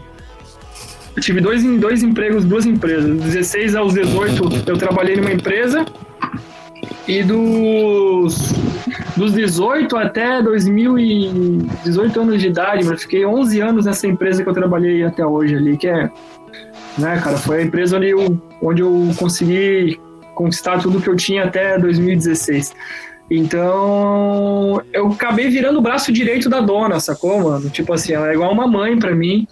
E eu tinha um cargo de responsa muito grande lá. Então, eu entrei com 18 anos, mano. Tu saí de lá com 29, tá ligado? Porra, mano, a empresa fatura um faturamento super alto, tá ligado? Era um cargo de muita responsa. Eu não podia simplesmente chegar e falar, ó, se virem aí, porque eu me foi implantado um sistema novo, eu mexia no sistema, eu cuidava da parte fiscal. Então, tipo, cara, ia ser muito pau no cu se eu saísse de lá e, tá ligado? E falar, se virem, tô ganhando mais, tô ganhando mais fora. Então, eu tenho muita gratidão com as pessoas. Só que daí eu cheguei uma hora, né, cara, quando vi que a coisa. Ah, mês que vem vou precisar viajar pra fora. Começou a ter as turnês internacionais, 2015, né, mano? Ó, preciso viajar pra fora. Ah, beleza, vou pra Europa, lá, faz um bate-volta na Europa de quatro dias. Ó, eu vou pra Europa e vou pra África, beleza. Hora, né, mano, a coisa foi apertando. 2017 eu tive a primeira conversa. Eu falei, ó, você vê que a coisa tá crescendo tal. Não sei até quando vou conseguir ficar aí, blá, blá. vamos começar a treinar outra pessoa. Enfim, cara, eu demorei um ano e meio mesmo do, do primeiro start que eu dei até o meu último dia de trabalho, eu, que eu fui trabalhar lá. É, essa, esse desgarramento da empresa, né, cara? Eu só saí de lá quando eu vi que. Tanto que quem assumiu o meu posto lá foi o sobrinho dela, foi um familiar. Então, responsa que era, né? Hoje também é um dos meus melhores amigos meus. Então, foi essa transição que eu, eu não ia admitir sair de lá, deixando as coisas. Tipo, deixar uma porta fechada, tipo, ó, sair daqui, mano. Financeiramente, eu fiquei sem valer a pena uns dois anos lá que não valeria mais a pena trabalhar lá. Sacou? De que eu ganhava no final de semana, eu demorava o ano todo pra ganhar lá.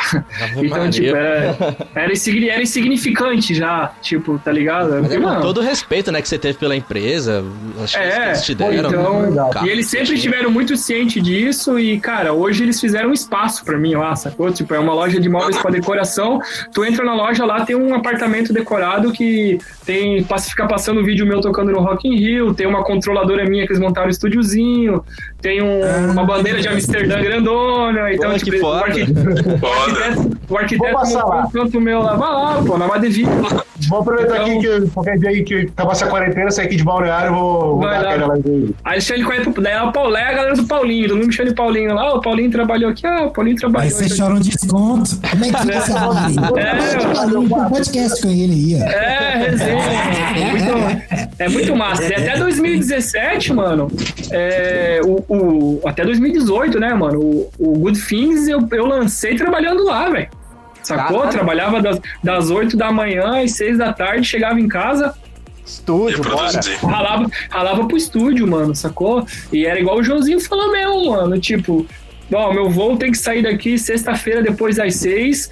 domingo à noite tem que tá, eu tenho que estar em casa. Daí o meu voo era pra Curitiba, né, mano? Porque não tem voo pra Joinville aqui domingo que chegue no horário. Então, geralmente eu pegava um voo, eu pousava em Curitiba 10, 11 da noite, chegava em Joinville, dirigia mais 200 km, chegava em Joinville, não, 120 km, chegava em Joinville uma, uma e meia da manhã, irmão.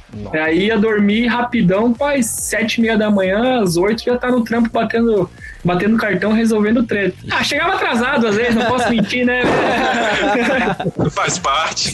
Imagina a sensação de um cara que fosse entrar na empresa na época e curtia rave. Ele ia chegar lá, fazer. Oi, vai tinha, pô, tinha, tinha. tinha. Não, Chegava. Caralho, velho! Não, não, eu ia Nossa, almoçar. Era essa engraçado que é o seguinte, porque, mano, eu já, né, mano, 2018 ali eu já era conhecido em muitos lugares do Brasil. Já. E aqui na cidade também, porque eu tocava na- nos grandes lugares aqui, né, mano? A gente tocava em Experience, já tinha. Então muita gente me conhecia. Aí eu ia almoçar, mano, eu almoçava com a rapaziada do trampo, com a piozada lá, com a galera no restaurante da rua. E às vezes eu tava lá com a rapaziada almoçando, entrava um cara no restaurante e, e travava, tá ligado? Eu falava, véi. Será que é ou não é? Será que é ou não é? Tá é. E eu andava de bis assim pra baixo, eu ando até hoje, tem um aviso, mano. Eu chegava de bis lá no restaurante, os caras não, não pode ser, Não, é, não, velho. não, Eu, Tipo, vi um- eu tava na balada com ele, eu tava na, na Green Valley com ele sábado, agora o bicho tá de bis almoçando com a rapaziada aqui. Um pratão de feijoada sexta-feira. É, né? é muito. É, ontem na GV, o cara tá aqui, pô, Exato. É, porque os caras acham que DJ é isso, né, mano? Que você é superstar, que você passa como É o luxo o tempo caro. todo, não sei o quê. Pô, ah, não, você tá louco, mano. DJ, a gente ia assimilar o que era um rockstar nos anos 80. O povo olha assim, só vê a, a parte boa, o luxo, a fama. Mano, a gente sai da Coab, mas a Coab não sai da gente, mano. Ei, Paulinho, você falou de viagem e tal. Cara, como foi, tipo assim, essa pergunta é uma clássica, o pessoal já escutou várias várias Ma- Manjada, manjada, manjada essa pergunta aí. É manjada, essa pergunta é bem manjada, bem manjada. Vamos, vamos ver se eu acho uma resposta diferente. Oh, olha. Gostei. Então Olha beleza. só. Aí. Qual foi a viagem mais você falou assim, puta que pariu, eu não devia ter feito isso. Pra que que eu Só aconteceu merda. Tem alguma viagem que foi desse, desse jeito? E não vale falar da Índia, viu? Porque o do Joãozinho foi da Não. Índia, hein? Ah, mas o Joãozinho se fudeu na Índia. Eu não, mano. Ele contou pra Não, gente. a história, ah, que ele contou mais ou menos, né, mano? Não, porque, depois ele- porque eu encontrei com ele em Londres. E eu, agora eu vou tirar essa história limpa. Ele falou, ele falou, ele falou de Falou, Londres, né? falou, Porque nós se falou. encontramos na conexão de Londres. E assim, mano, agora o jogo vai se fuder. Porque é o seguinte, o Joãozinho gosta do gole, né, velho? Aí antes eu falei, Joãozinho, é o seguinte, pra Índia é 30 horas de viagem, mano. É 15 horas até. até é 12 horas até. Até a Europa, né? Europa você dá uma descansada, depois é mais 15 horas até a Índia, mano. Um fuso horário de 12 horas. Vai de boa, o Joãozinho gosta de uma cervejinha, né, mano?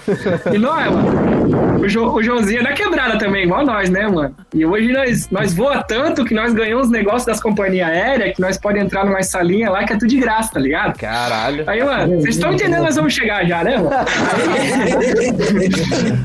é, mano. A gente nunca teve esses arregos, né, velho? Aí, quando nós vai nesses loungezinhos das companhias aéreas, tudo à vontade. Aí eu falei, Joãozinho vai de boa. Não, eu vou de boa, vou de boa. Falei, cheguei em Londres, o Joãozinho já tava na terceira garrafa de cerveja no lá. Essa parte ele não conta, não. É, essa parte. Aí eu falei, ô tio, vai dar ruim, irmão. Vai dar ruim, velho. Ó, vai de boa. Não, não, tá tranquilo, só uma cervejinha aqui. Jogando. Eu fui lá, fiquei de boa, deu uma descansada, mais 15 horas até a Índia. Chegamos na Índia no hotel, Joãozinho fica tomar uma cervejinha. Ah, vamos comer, vamos. Pô, mano, já tava morrendo da fome, né, mano? Vamos comer, mano. Comida da Índia é muito apimentada. Só que eu como, eu já comi bastante comida índia, da, da Índia aqui, sacou? Minha esposa gosta bastante de restaurante. Eu fui de boa e o João, cara, tudo apimentado, velho. Joãozinho comeu aquela comida apimentada, tava sem dormir, tinha bebido. Aí caiu a imunidade do cara, né, velho? Acho que é a poluição. Eu falei, aham, é a poluição, velho. Pode, pode deixar que é poluição, pô, pode deixar. Vai, vai de boa na cachaça aí, pô. Vai não, mas daí. Deu uma caganeira por causa da é- cerveja e falou que era água suja do lugar, né? O João foi, foi por cuidar de mim, eu cuidei do João nesse rolê, mano. Nossa, ele foi me filmar, mano. Daí ele foi subir num. Eu tava, eu tava tocando, eu falei, ô Joãozinho, vai lá no, no mezanino lá e filma, filma eu tocando lá, lá na Índia. Cruzou assim a balada toda, chegou lá em cima, a hora que ele subiu no mezanino, fechou o pau na balada, mano. É um quebra-pau, eu em cima do palco vendo o João, porque não tinha pra ele sair, porque a briga era na escada do mezanino. Eu me estourando de rir em cima do palco, vendo o Joãozinho. Eu Ah, sei teve briga no rolê? é uma briga, mano. Os indianos brigando. o Joãozinho. Caralho, velho. Joãozinho acuado no canto e eu em cima do palco me estourando. de rir. Meu Deus. Joãozinho com a baga dos olhos que era dois jabuticaba. Eu falei, cara, não vai dar nada, né, mano? Joãozinho é malandro, né, mano? Ele não vai apanhar aí no meio, se sobrar alguma coisa pro Joãozinho. Mas assim, mano, não teve uma viagem que eu falei, nossa, mano, o que, que eu vim fazer aqui? Todas as viagens foram do Vegas, assim, pra fora do país, eu posso falar que foram foram maravilhosas, não teve nem, nenhum perrengue brabo. Teve uma vez no México lá que tivemos que sair meio que às pressas dos eventos, né? Porque no México é meio tenso esse negócio, né, cara? Aí o organizador só falou assim, mano, precisamos sair daqui urgente, tu precisa ir pro aeroporto. Daí eu não fiz essas coisas, não se faz muita pergunta. Eu falei, por favor, né, mano, vamos, É, pô, já, vamos sair já que daqui. você tá insistindo, porra, quem sou eu, né? Diga o caso do Max lá, por exemplo, né? É, não, tipo assim, mas tipo assim, mano, a galera crucifica muito o México como se fosse, né, mano, você vai chegar lá, mano, o México, ah, porque tem a máfia mexicana, mano, o Brasil também é tão perigoso quanto o México, né, mano, nós temos aqui também várias máfias no Brasil, então, tipo assim, às vezes rola um preconceito da galera com o México, ah, mano, ô, velho, México é da hora demais tocar, velho, depois do Brasil, os mexicanos, velho, é um público mais fervoroso que existe, sacou? É muito massa. Tem que tomar cuidados lá, porque não é um país igual você ir tocar na Alemanha, que não vai acontecer nada com você, tá ligado? A chance de acontecer uma coisa com você na Alemanha é praticamente impossível. Agora, mano, tem que encarar a realidade social política do Brasil, do México, é, Índia, outros lugares que, que são subdesenvolvidos, É né, mano? E, realidade. É. e nós temos que entender que nós estamos nessa lista também, velho, sacou? É, a Dala mesmo, pô, ela falou que, que o público do México é muito parecido com o público aqui do, do, do Brasil. Eu achei isso Muito, são fanáticos, É. irmão. Lá é o único lugar. Lá e na Índia é um dos únicos lugares que você tem que andar com segurança do lado. Não porque alguém vai te roubar alguma coisa, é porque os caras são fanáticos, rasgam sua camisa, eles te abraçam. Eles geralmente têm tarde de autógrafo no México, sacou? Eles falam, "Ô, mano, vai pra tarde de autógrafo lá, você vai no. Você vai num lugar lá, os caras fazem fila pra bater foto com você, pra pegar autógrafo. É, é rockstar, mano. Lá você é igual rockstar no Que México. foda, velho. Igual, igual você falou aí, só essa questão da viagem, Aham. é, pra gente que te acompanha, que é seu fã, sabe que você é muito apaixonado por Amsterdã. Sim, sim. Tem até a música, né? Tem Amsterdã, pô. É, Amsterdã. Em homenagem à capital do mundo. Qual que foi a. O que que foi assim que te atiçou esse, essa, esse gosto, essa, essa paixão tão grande pelo lugar, assim? Cara, é, é que assim, Amsterdã, né, cara? Quando tu fala Amsterdã, a mesma coisa que eu falo, ah, eu vou lá fumar maconha, tá ligado? É, maconha. É, maconha safado. É, a É, não critica esse tipo de gente. até porque faria o mesmo. Olha assim. Amsterdã, velho, é, ela é conhecida como a capital do mundo, né, mano? Primeiro que o governo holandês, o, o jeito deles deles fazer a coisa funcionar é devia ser pra mim devia ser exemplo do mundo todo, sacou, mano? Porque eles são muito práticos, tá ligado? Ah, tem tem problema na maconha? Vamos legalizar. Só que assim, mano, é como eu vou explicar? Tu não pode sair na rua fumando maconha, lá, irmão. É, não, Sacou? não é jogado, É é solto assim também, velho. Mas da mesma forma que tu não pode, que tu não pode sair tomando cerveja na rua. É, a multa pra tomar cerveja na rua é mais alta, acho que você tomar. É mais perigoso você tomar cerveja que fumar maconha na rua. Nenhum nem outro pode. Existe regra pra tudo lá. Então, tipo assim, tudo é liberado, mas tem as regras pra aquilo ser liberado. A prostituição lá é, é um emprego normal, sabe? Sacou? Então, tipo assim, eles não escondem o problema. Eles não, ah, tem, tem, vamos, vamos legalizar isso aqui, vamos cobrar um imposto que não é, que não é baixo em cima da, da, da cannabis lá, por exemplo. Tem um lugar certo pra você usar isso, tem um controle de qualidade, sacou? E os caras levam o turismo pra caramba por isso. As prostitutas, mesma coisa. Tem um lugar pra elas se prostituir, tem as leis, tem tudo. Cassino, tem cassino, tem um lugar pra ter cassino, tem regra, não é qualquer pessoa que pode entrar e todo mundo respeita. E o lugar é lindo. Então, tipo assim, cara, é um lugar que tu, tu fala, velho, porra, olha que legal a coisa acontecendo aqui. E a cidade em si. é, atrai muita gente jovem, tem balada de segunda a segunda. Então tu acorda duas da manhã, vou dar um rolê, vamos, o centro lá tá movimentado numa segunda-feira à noite, sacou? Pra tu sair dando rolê pela rua, nos canais, é bonito pra caramba. Tu quer ficar de boa, tu pode ir no coffee shop. É, tu quer assistir um teatro, tem. Tu quer ver futebol, tem a Arena do Ajax. Tu quer só ficar de rolê na praça, tem uns parques lindos pra caralho. Tem, tem muita é balada. com muita cultura, né? Muito forte cultura. É, e cara, é muito. E gente do mundo todo, sacou? É como se fosse uma festa infinita, velho. Amsterdã é uma festa infinita. Num lugar muito pequeno, que você faz ali o centro de Amsterdã todo de a pé, ou se você quiser ir para por exemplo, para o estádio de futebol, você pega um metrô, é super rápido. Aí eu conheci outras cidades também que é que é Rotterdam, que é muito massa também, que é do lado, daí é menos mainstream, né? Vamos dizer assim, é mais underground. Mas Amsterdã é muito massa e, cara, por exemplo, assim, você vai para fazer uma turnê na Europa, né, mano? Daí você vai tocar na Alemanha nesse final de semana e na outra você vai tocar é, em Portugal. Cara, tu, tu, tu quer ficar onde? Em Portugal ou na Alemanha? No começo tu faz turismo pelo lugar, mas depois o turismo se torna chato. E tu não tem que ficar fazendo sozinho, sacou? Então, geralmente, tu vai para Amsterdã, que é uma coisa que tem alguma coisa para você fazer, geralmente tem algum amigo lá. É... Então, esse meio tempo que você fica de uma cidade a outra, sempre vai para Amsterdã e dá um tempo lá. Então, sempre tem algum israelense que tá em Amsterdã, sempre tem algum brasileiro que tá lá, ou sempre tem alguém que, DJ, que viaja o mundo todo, que esse meio tempo tá em Amsterdã lá. Então, meio que o, o point de encontro da galera. Imagina um lugar que é o point da galera, mano. É por isso que é a capital do mundo, né, velho? E é um lugar, a vibe, mano, de que lá é. É igual o universo paralelo, mano. Não tem como você explicar o que é o universo paralelo até você estar tá lá no universo paralelo e falar, cara, é isso. É isso que é Amsterdã, velho. É uma cidade linda que não é só jovem lá que vai pra lá pra fumar maconha, tem muito idoso que vai pra lá, tem muita família.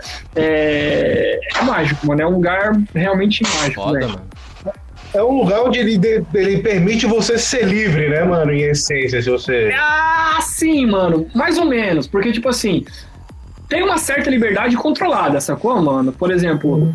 pô, já vi muito neguinho, principalmente brasileiro, mano. Brasileiro faz muita merda, velho, tá ligado? pô, mano. Pô, a gente é mal visto, mano, fora do Brasil. Que maluco chega lá em Amsterdã, compra um. Vai lá, não entra no coffee shop, compra maconha fica de chavando lá no meio da rua. Já vi brasileiro fazer isso. Falei, irmão, Porra, tá tirando, porra. É. porra, irmão. Você não pode fazer isso aqui. O que acontece? Já vi polícia enquadrando, velho. Já vi polícia enquadrando o brasileiro na rua, tá ligado? Que o maluco tava fumando maconha no meio da galera. Ela fala, pô, irmão, tu, tu, tu não entendeu? Não é assim, velho. Você não pode sair tomando cerveja na rua de Amsterdã, velho. Você não pode. É respeito, né, mano? Então, tipo assim, é, é, é igual você falou assim, liberdade. Mais ou menos. É, as, tudo pode, mas existe regras para aquilo, sacou? Então tu uhum. fala, caralho, mano, olha que, olha que organizado que é. O sistema coletivo é muito organizado, eles são muito práticos em tudo, sacou? É muito, tudo, tudo, é muito prático na Holanda, assim. A Holanda, em si, toda é muito, é muito prático, muito massa, velho. É, então, Mano, eles têm as coisas dos, dos cogumelos lá também, que é legalizado. Que é, tipo, é legalizado, sim. É legalizado. É. Magic Mushrooms. Essa, essa visão, tá ligado? De que pô, você pode fazer as coisas, só você não pode respeitar a sociedade como um todo. Eu acho isso muito... É, é, é, muito. Eles são muito evoluídos. A, Euro, a Europa em si é muito evoluída, né, mano? A gente, a gente. Eu aprendi muito, velho. Eu aprendi muito um europeu, assim, com coisas que às vezes tá na nossa cara, até, até de como se portar na sociedade, né, mano? Aqui no Brasil a gente reclama muito da corrupção, mas às vezes a gente é o maior culpado, porque a gente não faz a máquina andar, sacou? A gente adora tirar a jeitinho em tudo. Pô, mano, quanto brasileiro tu vê que para numa faixa de pedestre? Ninguém para, velho. É difícil. Esse dia eu fui parar na faixa de pedestre, o cara quase bateu atrás de mim e xingou até a minha oitava geração. Pô, cara, eu, eu senti muito isso, Chico. Aqui em Brasília é diferente. O pessoal para que funciona é, essa faixa, faixa de pedestre. hábito aqui de parar. Às vezes também. É, mas a gente quando viaja pra fora quase é atropelado. Acontece com é, às, vezes, assim. às vezes eu saio de Brasília, eu vou pro outro estado e fico lá, igual um idiota lá parado na faixa e eu falo, ah, Isso é com tudo, né, mano? É uma, é uma, é uma parada meio cultural, né, irmão? Então, tipo, eu aprendi muito, assim, na Europa, assim, em vários lugares, na Alemanha, assim, lugares mais rígidos, né? Tipo, Alemanha, Suíça, Suécia, são lugares que fala, caralho, mano, parada massa. Em contrapartida, eles, eles não têm essa alegria que o brasileiro tem, né, velho? Essa zoeira nossa, esse tudo é festa. Pô, os caras fazendo, fazendo meme com o coronavírus, mano. Porra, tá louco, velho. Brasileiro é foda, mano. Porra. Brasileiro é maluco. É, o brasileiro até na hora de ser sério. O brasileiro até na hora que ele Brasileiro precisa tem que ser ser sério. estudado, irmão, pelo amor de Deus. É, mano, porque é, aqui é tudo a terra do não vai dar nada. Porque É. aqui. não- Tá nada pra nós. Nunca teve uma guerra igual os caras passaram brabo lá, nunca teve um furacão, nunca teve um terremoto, sacou? Então, tipo assim, aqui é tudo é festa, é toda essa alegria do brasileiro. E às vezes torna perigoso, né? Por exemplo, no meio da pandemia, né? Tem gente até hoje que acredita que o coronavírus não existe, essas coisas, tu fala, pô, mano, até na hora. Até na hora que você tem que falar sério, às vezes o brasileiro leva na zoeira, tá ligado? Isso é verdade. Vou fazer uma pergunta então. Qual foi o jogo mais sofrido que você já viu do, do Joinville? Todos. Eu passo raiva. Eu sofresse, irmão. Foi uma. Pô, não, eu lembro, mano. Eu lembro. Espero que esse cara esteja ouvindo agora. Jael, velho. Esse cara é atacante do Grêmio hoje. Já tá ouvindo, irmão? Tua mãe é uma santa, mas tu é um, tá ligado? Não, é um, irmão. já é craque, você é doido do Cruzeiro. É Foi, foi o dia que eu fiquei mais puto na minha vida, porque nós ia. Tava na Série B e nós ia ser rebaixado pra C, nós precisava ganhar do Bragantino. Aí, aos 40 minutos, nós empatamos o jogo, tá ligado? Aos 42, pênalti pra nós. Meu irmão, você não tá ligado, você não tá ligado no que eu virei, no que virou aquele estádio. Não tava cheio, porque o estádio não é grande, mas tinha, sei lá, Tinha gente legal. A galera lá, no time underground, pô. Aí, o Jael, cara, pô, cara, eu agradecer porque ele fez muita coisa num- numa, numa Série B pra nós. Mas nessa, quando ele voltou pro Joinville, ele foi bater o pênalti. Aí ele perdeu o pênalti, tá ligado? Aos 42. Beleza, irmão, acontece, né? 44. Adivinha? Pênalti de volta pro Joinville. Ih, pegou a bola pra bater? Quem pegou a bola pra bater? ah, deixa que o pai mata aqui no peito. Não, eu, vou, aqui. eu, não vou, eu não vou contar o final pra vocês, porque vocês sabem o que aconteceu no final. O Joinville foi rebaixado. Você vai ficar puto de novo, né? Não, não foi por causa desse jogo, mas aquele jogo era crucial pra nós ganhar do Bragantino e nós se manter na B. Aí ali, né, molado, aquele dia ali terminei o que rasgou a carteirinha de sócio, queria bater no cara. Porra, mas é, Ah, uma vez é normal, duas vezes só o Jael, né? Ah, o Grêmio arrebenta no Grêmio lá, mas eu falo, ah, pra puta que pariu, mano, quando você tava aqui. Aí tu tá quebrando minhas pernas, porra. Pô, mas aqui, sabe, é massa torcer pra time, pra time pequeno, né, mano? Tipo assim, é. Eu eu né, botafoguista, tem esse sentimento aí. Você é pra quem? Torce pra quem? Botafogo. Botafogo é. Ah, É massa porque eu torço pro time da minha cidade, né, velho? Eu torço pro time da minha Ah, cidade, eu ao lado do estádio. Então, pô, meu time deu uma camisa com meu nome pra mim, eu participei da live do meu time, o jogador mandou mensagem pra mim, é, o brother que estudou comigo é zagueiro do meu time. Cara, Então, o negócio- é, tem uma, tem uma proximidade maior, né, mano? É, mas então, e, pô, mano, eu vejo meu time jogar, né, mano? É poucas pessoas que. Ah, os caras que torcem pro Flamengo, pra não sei o que. Eu falei, irmão, o Flamengo nem sabe que tu existe, irmão. Você nunca viu o Flamengo jogar na vida, velho. É verdade. Isso é verdade. Eu sou flamenguista. É, então, tipo, daí às vezes eu tô em Floripa, vou ver o Jack jogar fora, fora, já fui na ressacada lá. Eu gosto muito de futebol, né, mano? Sou fanático por futebol. Mas o Joinville não é tão pequeno assim. Há pouco tempo tava na Série A, né? Ah, em 2014 a gente foi na Série A.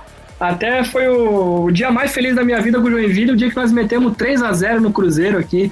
Nossa, eu- Olha só. E os empresários são tudo de Belo Horizonte, né, velho? Fala Belo, os caras. Os caras cara tomaram 3x0 com o gol do Marcelinho Carioca com 44 anos, velho. Com o Marcelinho, Paraíba, 44 O anos. cabelinho loiro dele é horroroso. Cabelo platinado, batendo falta, aguardando no Fábio. Eu ficava rouco no telefone pro Fala Bela. Chupa!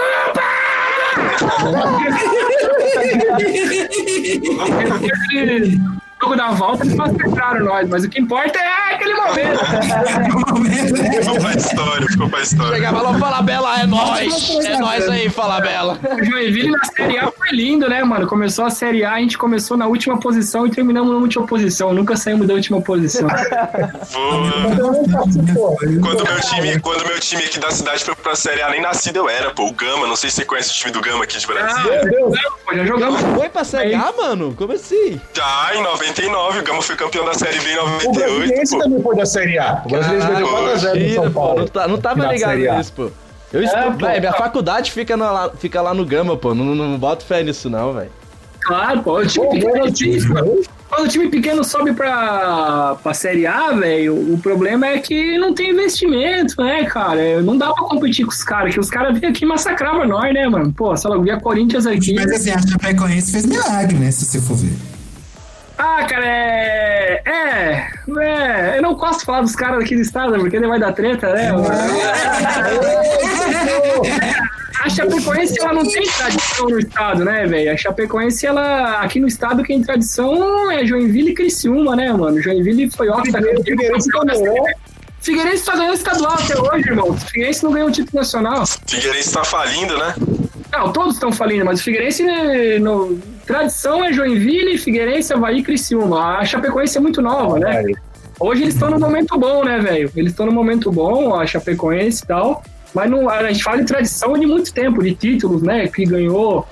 O, o Criciúma foi campeão da Copa do Brasil, né, irmão? O Figueirense não, o Figueirense só ganha estadual, o Figueirense não ganhou o título nacional.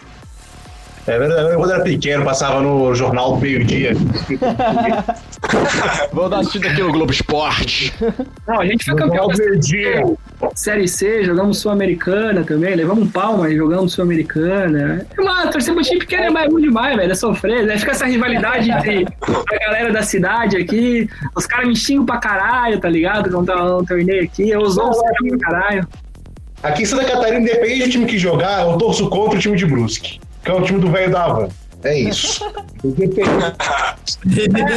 Ah, mano, aquilo ali é uma mentirada, né, mano? Você vê uns pênaltis, ô, velho, aquele, aquele velho ali tá metido até no futebol, mano, porque, pô, marcaram um pênalti pro Brusque, dois metros Nossa. fora da área, deram uma mão pro Joinville, eu falei, ah, não dá, não dá, velho, não dá. E deve ter oferecido dois, dois jogos de edredom pro juiz, por exemplo.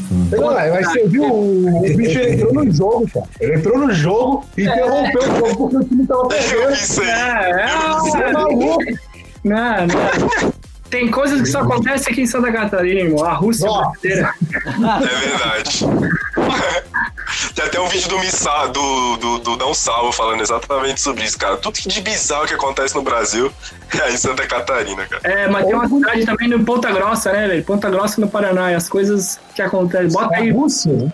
É, bota assim no. A Rússia É mesmo, acho que é o Paraná. É o Paraná, não é Santa Catarina, não, é o Paraná. Não, bote assim, ó, Ponta Grossa, Rússia brasileira. Você vai desacreditar o que acontece lá. Uma, curiosidade sobre, sobre esse lugar. A- a- o Paraná foi colonizado principalmente por russos e ucranianos, cara. Acho que é por isso que eles são meio malucos. Pode ser. Ah, tá explicado. Tenho muito brother de sentido agora. Eu moro no norte de Santa Catarina, né, mano? Então aqui a gente tem uma proximidade muito forte com, com o Paraná. Ah, Tanto que o, o meu sotaque é uma mistura de catarinense com paranaense, né, velho? Porque é bem na. É, tudo. Eu já, é, aqui o pessoal fala mais cantado aqui pra onde eu tô, né? Que é mais no litoral. Ah, e de Floripa, coisa linda, né, nego? Pastelzinho de Ah, feijão, também, vai. Churrasquinho na tábua. Na tábua. Escortinho vermelho turbinado, jogo do Havaí, viu? Havaí perder, coisa linda. Ei, nego, vamos comer um peixe na tainha. Olha lá. Cainha, cainha com Ai. uma caipirinha de limão galego. Meu Deus, que delícia. Então, meu falar, e aí, feio? E aí, feio? Ei, Vai no Trevas. Ei. Tem um portinho, né? É no Trevas, eu- tem um brother que só fala desse lugar aí, pode Meu. Deus, vamos no Trevas, vai ter Ilusionais e depois tem o Veguinhas lá. Vamos que vamos, Fego. É, nossa! É igualzinho, velho. É igualzinho, eu conheço, conheço um bicho desse. Trevas. Trevas, o Trevas aqui é muito forte, né? bota o nome na listinha lá e só que vamos. Pô, Zé, cara. duas- Ei, final de semana é duas palavrinhas. Green Valley. Pois é, então, galera. Gente tá pro final. Agora, Antes, antes da gente encerrar, Roger, vamos fazer as perguntas da galera, porque a gente é fez uma- verdade, é uma, postagem e a galera mandou umas perguntas. Olha, a galera mandou as perguntas pra você, Paulinho. Pô, a galera quer saber. E é, é isso. Não, pra, pra abrir aqui as perguntas, eu acho que não tinha pergunta melhor pra começar, né? Então, cara, Paulinho, quem é Janaína? Que Quem perguntou essa aqui? Sabia. É, quem foi que perguntou aqui, ó, foi o Kennedy Lucas, do Twitter. Ele perguntou quem é Janaína. Eu acho que ele, ele mencionou a Ina, na Ina, Ina, Ina. Será que Mas daí acho que você pode falar de onde você tirou a ideia de usar essa, esse, esse, esse hook da track. Será que é disso? Mano, você é de um... Essa música ela foi muito despretensiosa, velho. Ela, ela é de um sample bem conhecido, um pacote de sample bem simples que outros artistas usaram também. E eu botei ina, ina, ina, ina. Eu já imaginei um baixo swingado com swing. E botei embaixo com swing e, cara, e ficou bom pra caralho. Ina, e tem, ai, ô, ah, tem uma. E, cara, e a música pegou. Querido, né? As meninas da ginástica olímpica usaram, foram campeã. Pô, muito legal, cara. O Michael Kister também, daqui de Santa Catarina, usou também. É, o meme. É, Graça do, do Davi Reviseiro, né, mano? É, aí, Michael Kister, eu pego esse coisa. Claro. ô Paulinho, aqui ó, o, Ó, o, que vai acontecer aqui. uma pergunta aqui do Twitter também, ó, o 69 Chuchu. Ó, o Twitter, o Twitter, o Twitter, o Twitter Aí, é ó, ele, ele perguntou aqui, ó, você já, já pensou em mudar de vertente? Eu sei fazer isso aí, mano. Eu curto outras vertentes assim, mas. Não tem, porque vertente é uma coisa muito ampla, né? É, sim. Tipo, o Vegas, o Vegas fica variando entre várias vertentes. Não existe uma vertente do Vegas. O Vegas é o Vegas é mesmo 4 Pô, mano, fiz música com o Laio, fiz música com o Vini 20, fiz música com as Trix, fiz música com, com High Profile, fiz música com o Tihar. Mano, eu faço. Tipo, sacou? O Vegas é um Vegas. Sacou? Então, O Vegas é o Vegas, né? Não tem. eu saí É do. igual eu falei no, igual eu falei no dia lá que você fez o live. É farofa, não é nada. É Vegas, é Vegas. Né? Vegas é Vegas. o- mais vertente, bipatecno, essas coisas, não. Eu tenho vontade, às vezes, talvez um dia produzir hip hop, acho muito massa, assim, mas não, nada profissionalmente, seria só pra tirar uma onda mesmo. Se eu produzir hip hop, eu ia. Eu tenho uma pergunta minha mesmo que eu não fiz e. Tem mais perguntas aí, galera. Eu tô em casa. A pastelaria que os caras que ficam na fila lá hoje. última pergunta. Minha, minha, minha última pergunta minha. Por que Vegas? Não, mano, é, é isso aí todo mundo pergunta, velho. Acho que até eu sei É. essa daí a resposta. Não, não, não, é porque no começo, quando eu falei, era muito despretensioso o Vegas, sacou?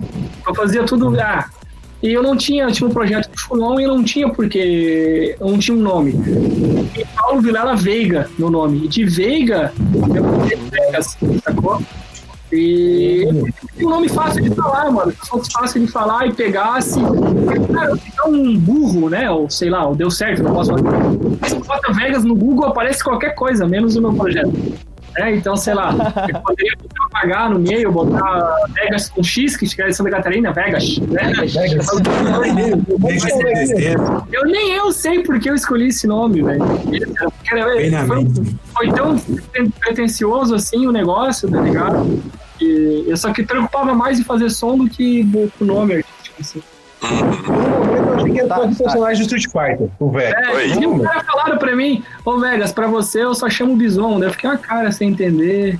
Esse bicho tá falando de Bison, mano, e coisa. Depois o Joãozinho falou, mano, é o cara do Street Fighter. Eu falei, ah, mano, nada a ver isso aí. Faz a última pergunta aí do, do, público aí. Aí, ó, o Vitor Costela é, perguntou aqui pra tu quais foram as tuas inspirações pra criar o, o projeto do Vegas. Assim, inspirações, eu acho que ele quis dizer mais do. Inspirações musicais, assim. Quem tu se inspirou É, no começo era tua sonoridade. Não, a galera é muito. O Swarup, né, cara? Como eu falei no começo, Swarup, Encanta, aquela galera da Vagalume Records ali, sacou? Eu via muito eles, que eles usavam muito vocais em português, né? É, então, aquela galera do universo paralelo ali era meu, era meu principal espelho, mano. Como, é, É, toca Raul, é muito massa toca Raul, né, mano? O som deles. Eu ouvia bastante Burning Noise no começo. A galera da Vagalume em total ali, total a galera da Vagalume ali foi minha inspiração no começo. Só que, tipo assim, inspiração é diferente de tu querer fazer um som igual a eles, porque eu fiz uma coisa totalmente diferente, sacou? Então, tipo, eu tinha eles como inspiração, mas eu já tinha certeza que eu queria fazer algo diferente. Né? Então eu falo assim, pô, mas o Vegas ouvia Burning Noise e nada a ver Vegas e Burning Noise. É duas coisas diferentes você se inspirar numa pessoa e você querer copiar aquela pessoa. Sacou? é. São dois. Vegas é o Vegas, Burning Noise é Burning Noise. Exatamente. Não ter dois projetos do Burning Noise, ele vai ter graça. Ah, o legal é ser você mesmo. Sim. Tem mais aí? Tem mais, faz a última aí, Roger. Fazer a última pergunta. Você falou que os indianos estavam brigando na festa, né? Quem que briga melhor, o indiano ou o brasileiro dentro de uma festa? Sei lá porque aqueles caras brigaram lá, mano. Pô, sei lá. Sei que foi engraçado eu ver do Joãozinho Apuros lá, né, mano? Pô, antes que alguém fale alguma coisa, eu tava rindo porque eu sabia que ele tava seguro, mano. Ele tava. É, é que, tipo assim, ele tava num lugar que não. que a briga não chegava nele, mas ele não conseguia sair de lá porque ele tinha que passar pela briga, sacou? Eu não sou brasileiro que briga em festa, olha só, sinto até mais aliviado. Porque o piano é praticamente todo de homens, né, cara? Não, quase não tem mulher na, Na nas cena, né? O Blaze falou a mesma coisa, que lá é muito difícil mini rolê. Muito difícil, muito, muito, muito, muito, muito. muito sei lá, você vai numa balada lá, 95% eu acho é, é homem, sacou? Mulher, não sei explicar, deve ser alguma coisa social, cultural, cultural, Sim. coisa, né? É, eles brigam por quê? Porque aqui é quando o cara olha pra mulher do outro, né? Aqui é roda mais. do outro. Olha pro cara do outro, cara, você olhou pro meu amigo, porra, vamos cair na porrada aqui.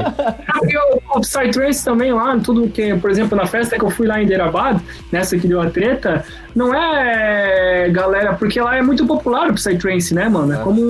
Então cola muita gente no rolê que não é só a galera underground, que paz, amor, pur. Então um cara que vai ter, uma- vai ter uma festa de Psytrance, vamos lá, sacou? Então, tipo, rola, rola disso.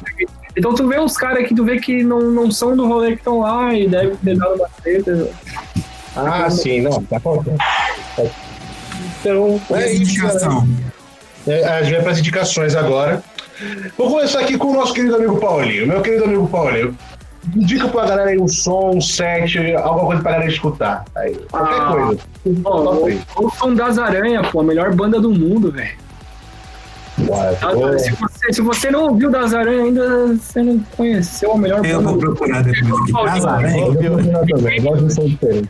Quem discordar, o problema é seu. Pra mim é a melhor banda do mundo. Pra mim é, é só minha opinião que importa e foda-se. Essa é a minha opinião. Afocito, e você, meu querido? Você vai indicar o que hoje pra Eu nós? vou indicar, como sempre, um Fulon, que viu? fulonzinho, um fulonzinho muito bom. É, é uma música que lançou ontem, do Mad Tribe com Rajahan. É, o nome da música é Instant é, Enlightenment. É uma música muito boa, eu ouvi ela hoje. Boa demais, podem, podem procurar que tá boa. Tá, Beleza, Thales, você, meu querido? Então, eu vou indicar um álbum aqui hoje, um álbum muito bom, mano, que foi lançado esse ano. Então ele é até que recente, é o Dancing Play do Alchemy Circle. É um álbumzão muito bom. Acho que tu já tem indicou uma track num dos podcasts Já, que é pouco desse. mortadela. Pouco, pouco Mortadelic. Aí, ó, a Pouco Mortadelic é bom, o resto do álbum inteiro é bom. Então confere lá, galera. Muito bom. E Você, Clebão, meu querido amigo pasteleiro, não bola nada aí não, viu? O que, que tu vai indicar pra nós aí? Esperto aí, não bola nada, bota nada. Oh, eu vou indicar hoje aqui Rock Tubo, um israelense muito bom de progressivo das antigas. Ele tem o Easy Riders lá com o Ace Ventura, projeto muito bom. Depois eu recomendo vocês escutarem aí ah, algum- algumas tracks viajadas. É bom. Agora eu vou fazer uma indicação, eu vou dar uma dica. Com os olhos fechados e a mente em transe, eu não entendo mais nada. Essa voz é minha também, hein? Essa voz é minha também. Eu sou Caralho, bota o cara. Olha isso, favorito. Uh, E, Paulinho, essa é a minha música favorita. Surto pra mim é das minhas músicas mais, é das músicas mais legais. Eu me identifico muito. Já aconteceu. Obrigado pelo convite. A hora que vocês precisarem de volta aí, quiser juntar mais uma rapaziada, seria massa. Fazer um back-to-back do, do Joãozinho Vegas né, nessa história aí. Só É, contando eu os dois. Foi assim, uma hora demais, velho. Tem, tem uns artistas, tem, rapaz, tem muita resenha aí, tem muita artista resenha na cena aí. Né? Eu sou, eu sou amigo de todo mundo, né, velho? Sou amigo dos caras do underground, sou amigo dos caras do comercial, sou amigo dos caras do low. Então tem muito bicho resenha por aí que é muito bom. Pô, foda demais. Vamos, vamos fazer isso aí mesmo. Vamos chamar a galera, trocar ideia todo mundo. Então, e a gente tem um, uns patrocinadores, uns, uns é. apoiadores. Isso mesmo, Clebão. A gente recentemente aí fechou uma parceria com os nossos novos apoiadores aí, a galera do Amigos do Rave, que para quem não conhece, eles têm aí uma página que é voltada exclusivamente aí para quem curte Psytrance, para quem curte rave.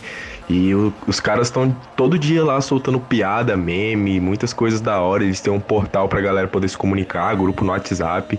Eles fazem um trabalho bem massa. E, cara, se você quer consumir mais desse tipo de conteúdo, dar umas risadas com as piadas e, e tudo mais, dá uma conferida lá no trabalho dos caras, mano. É só ir lá no Instagram e escrever Amigos do Rave.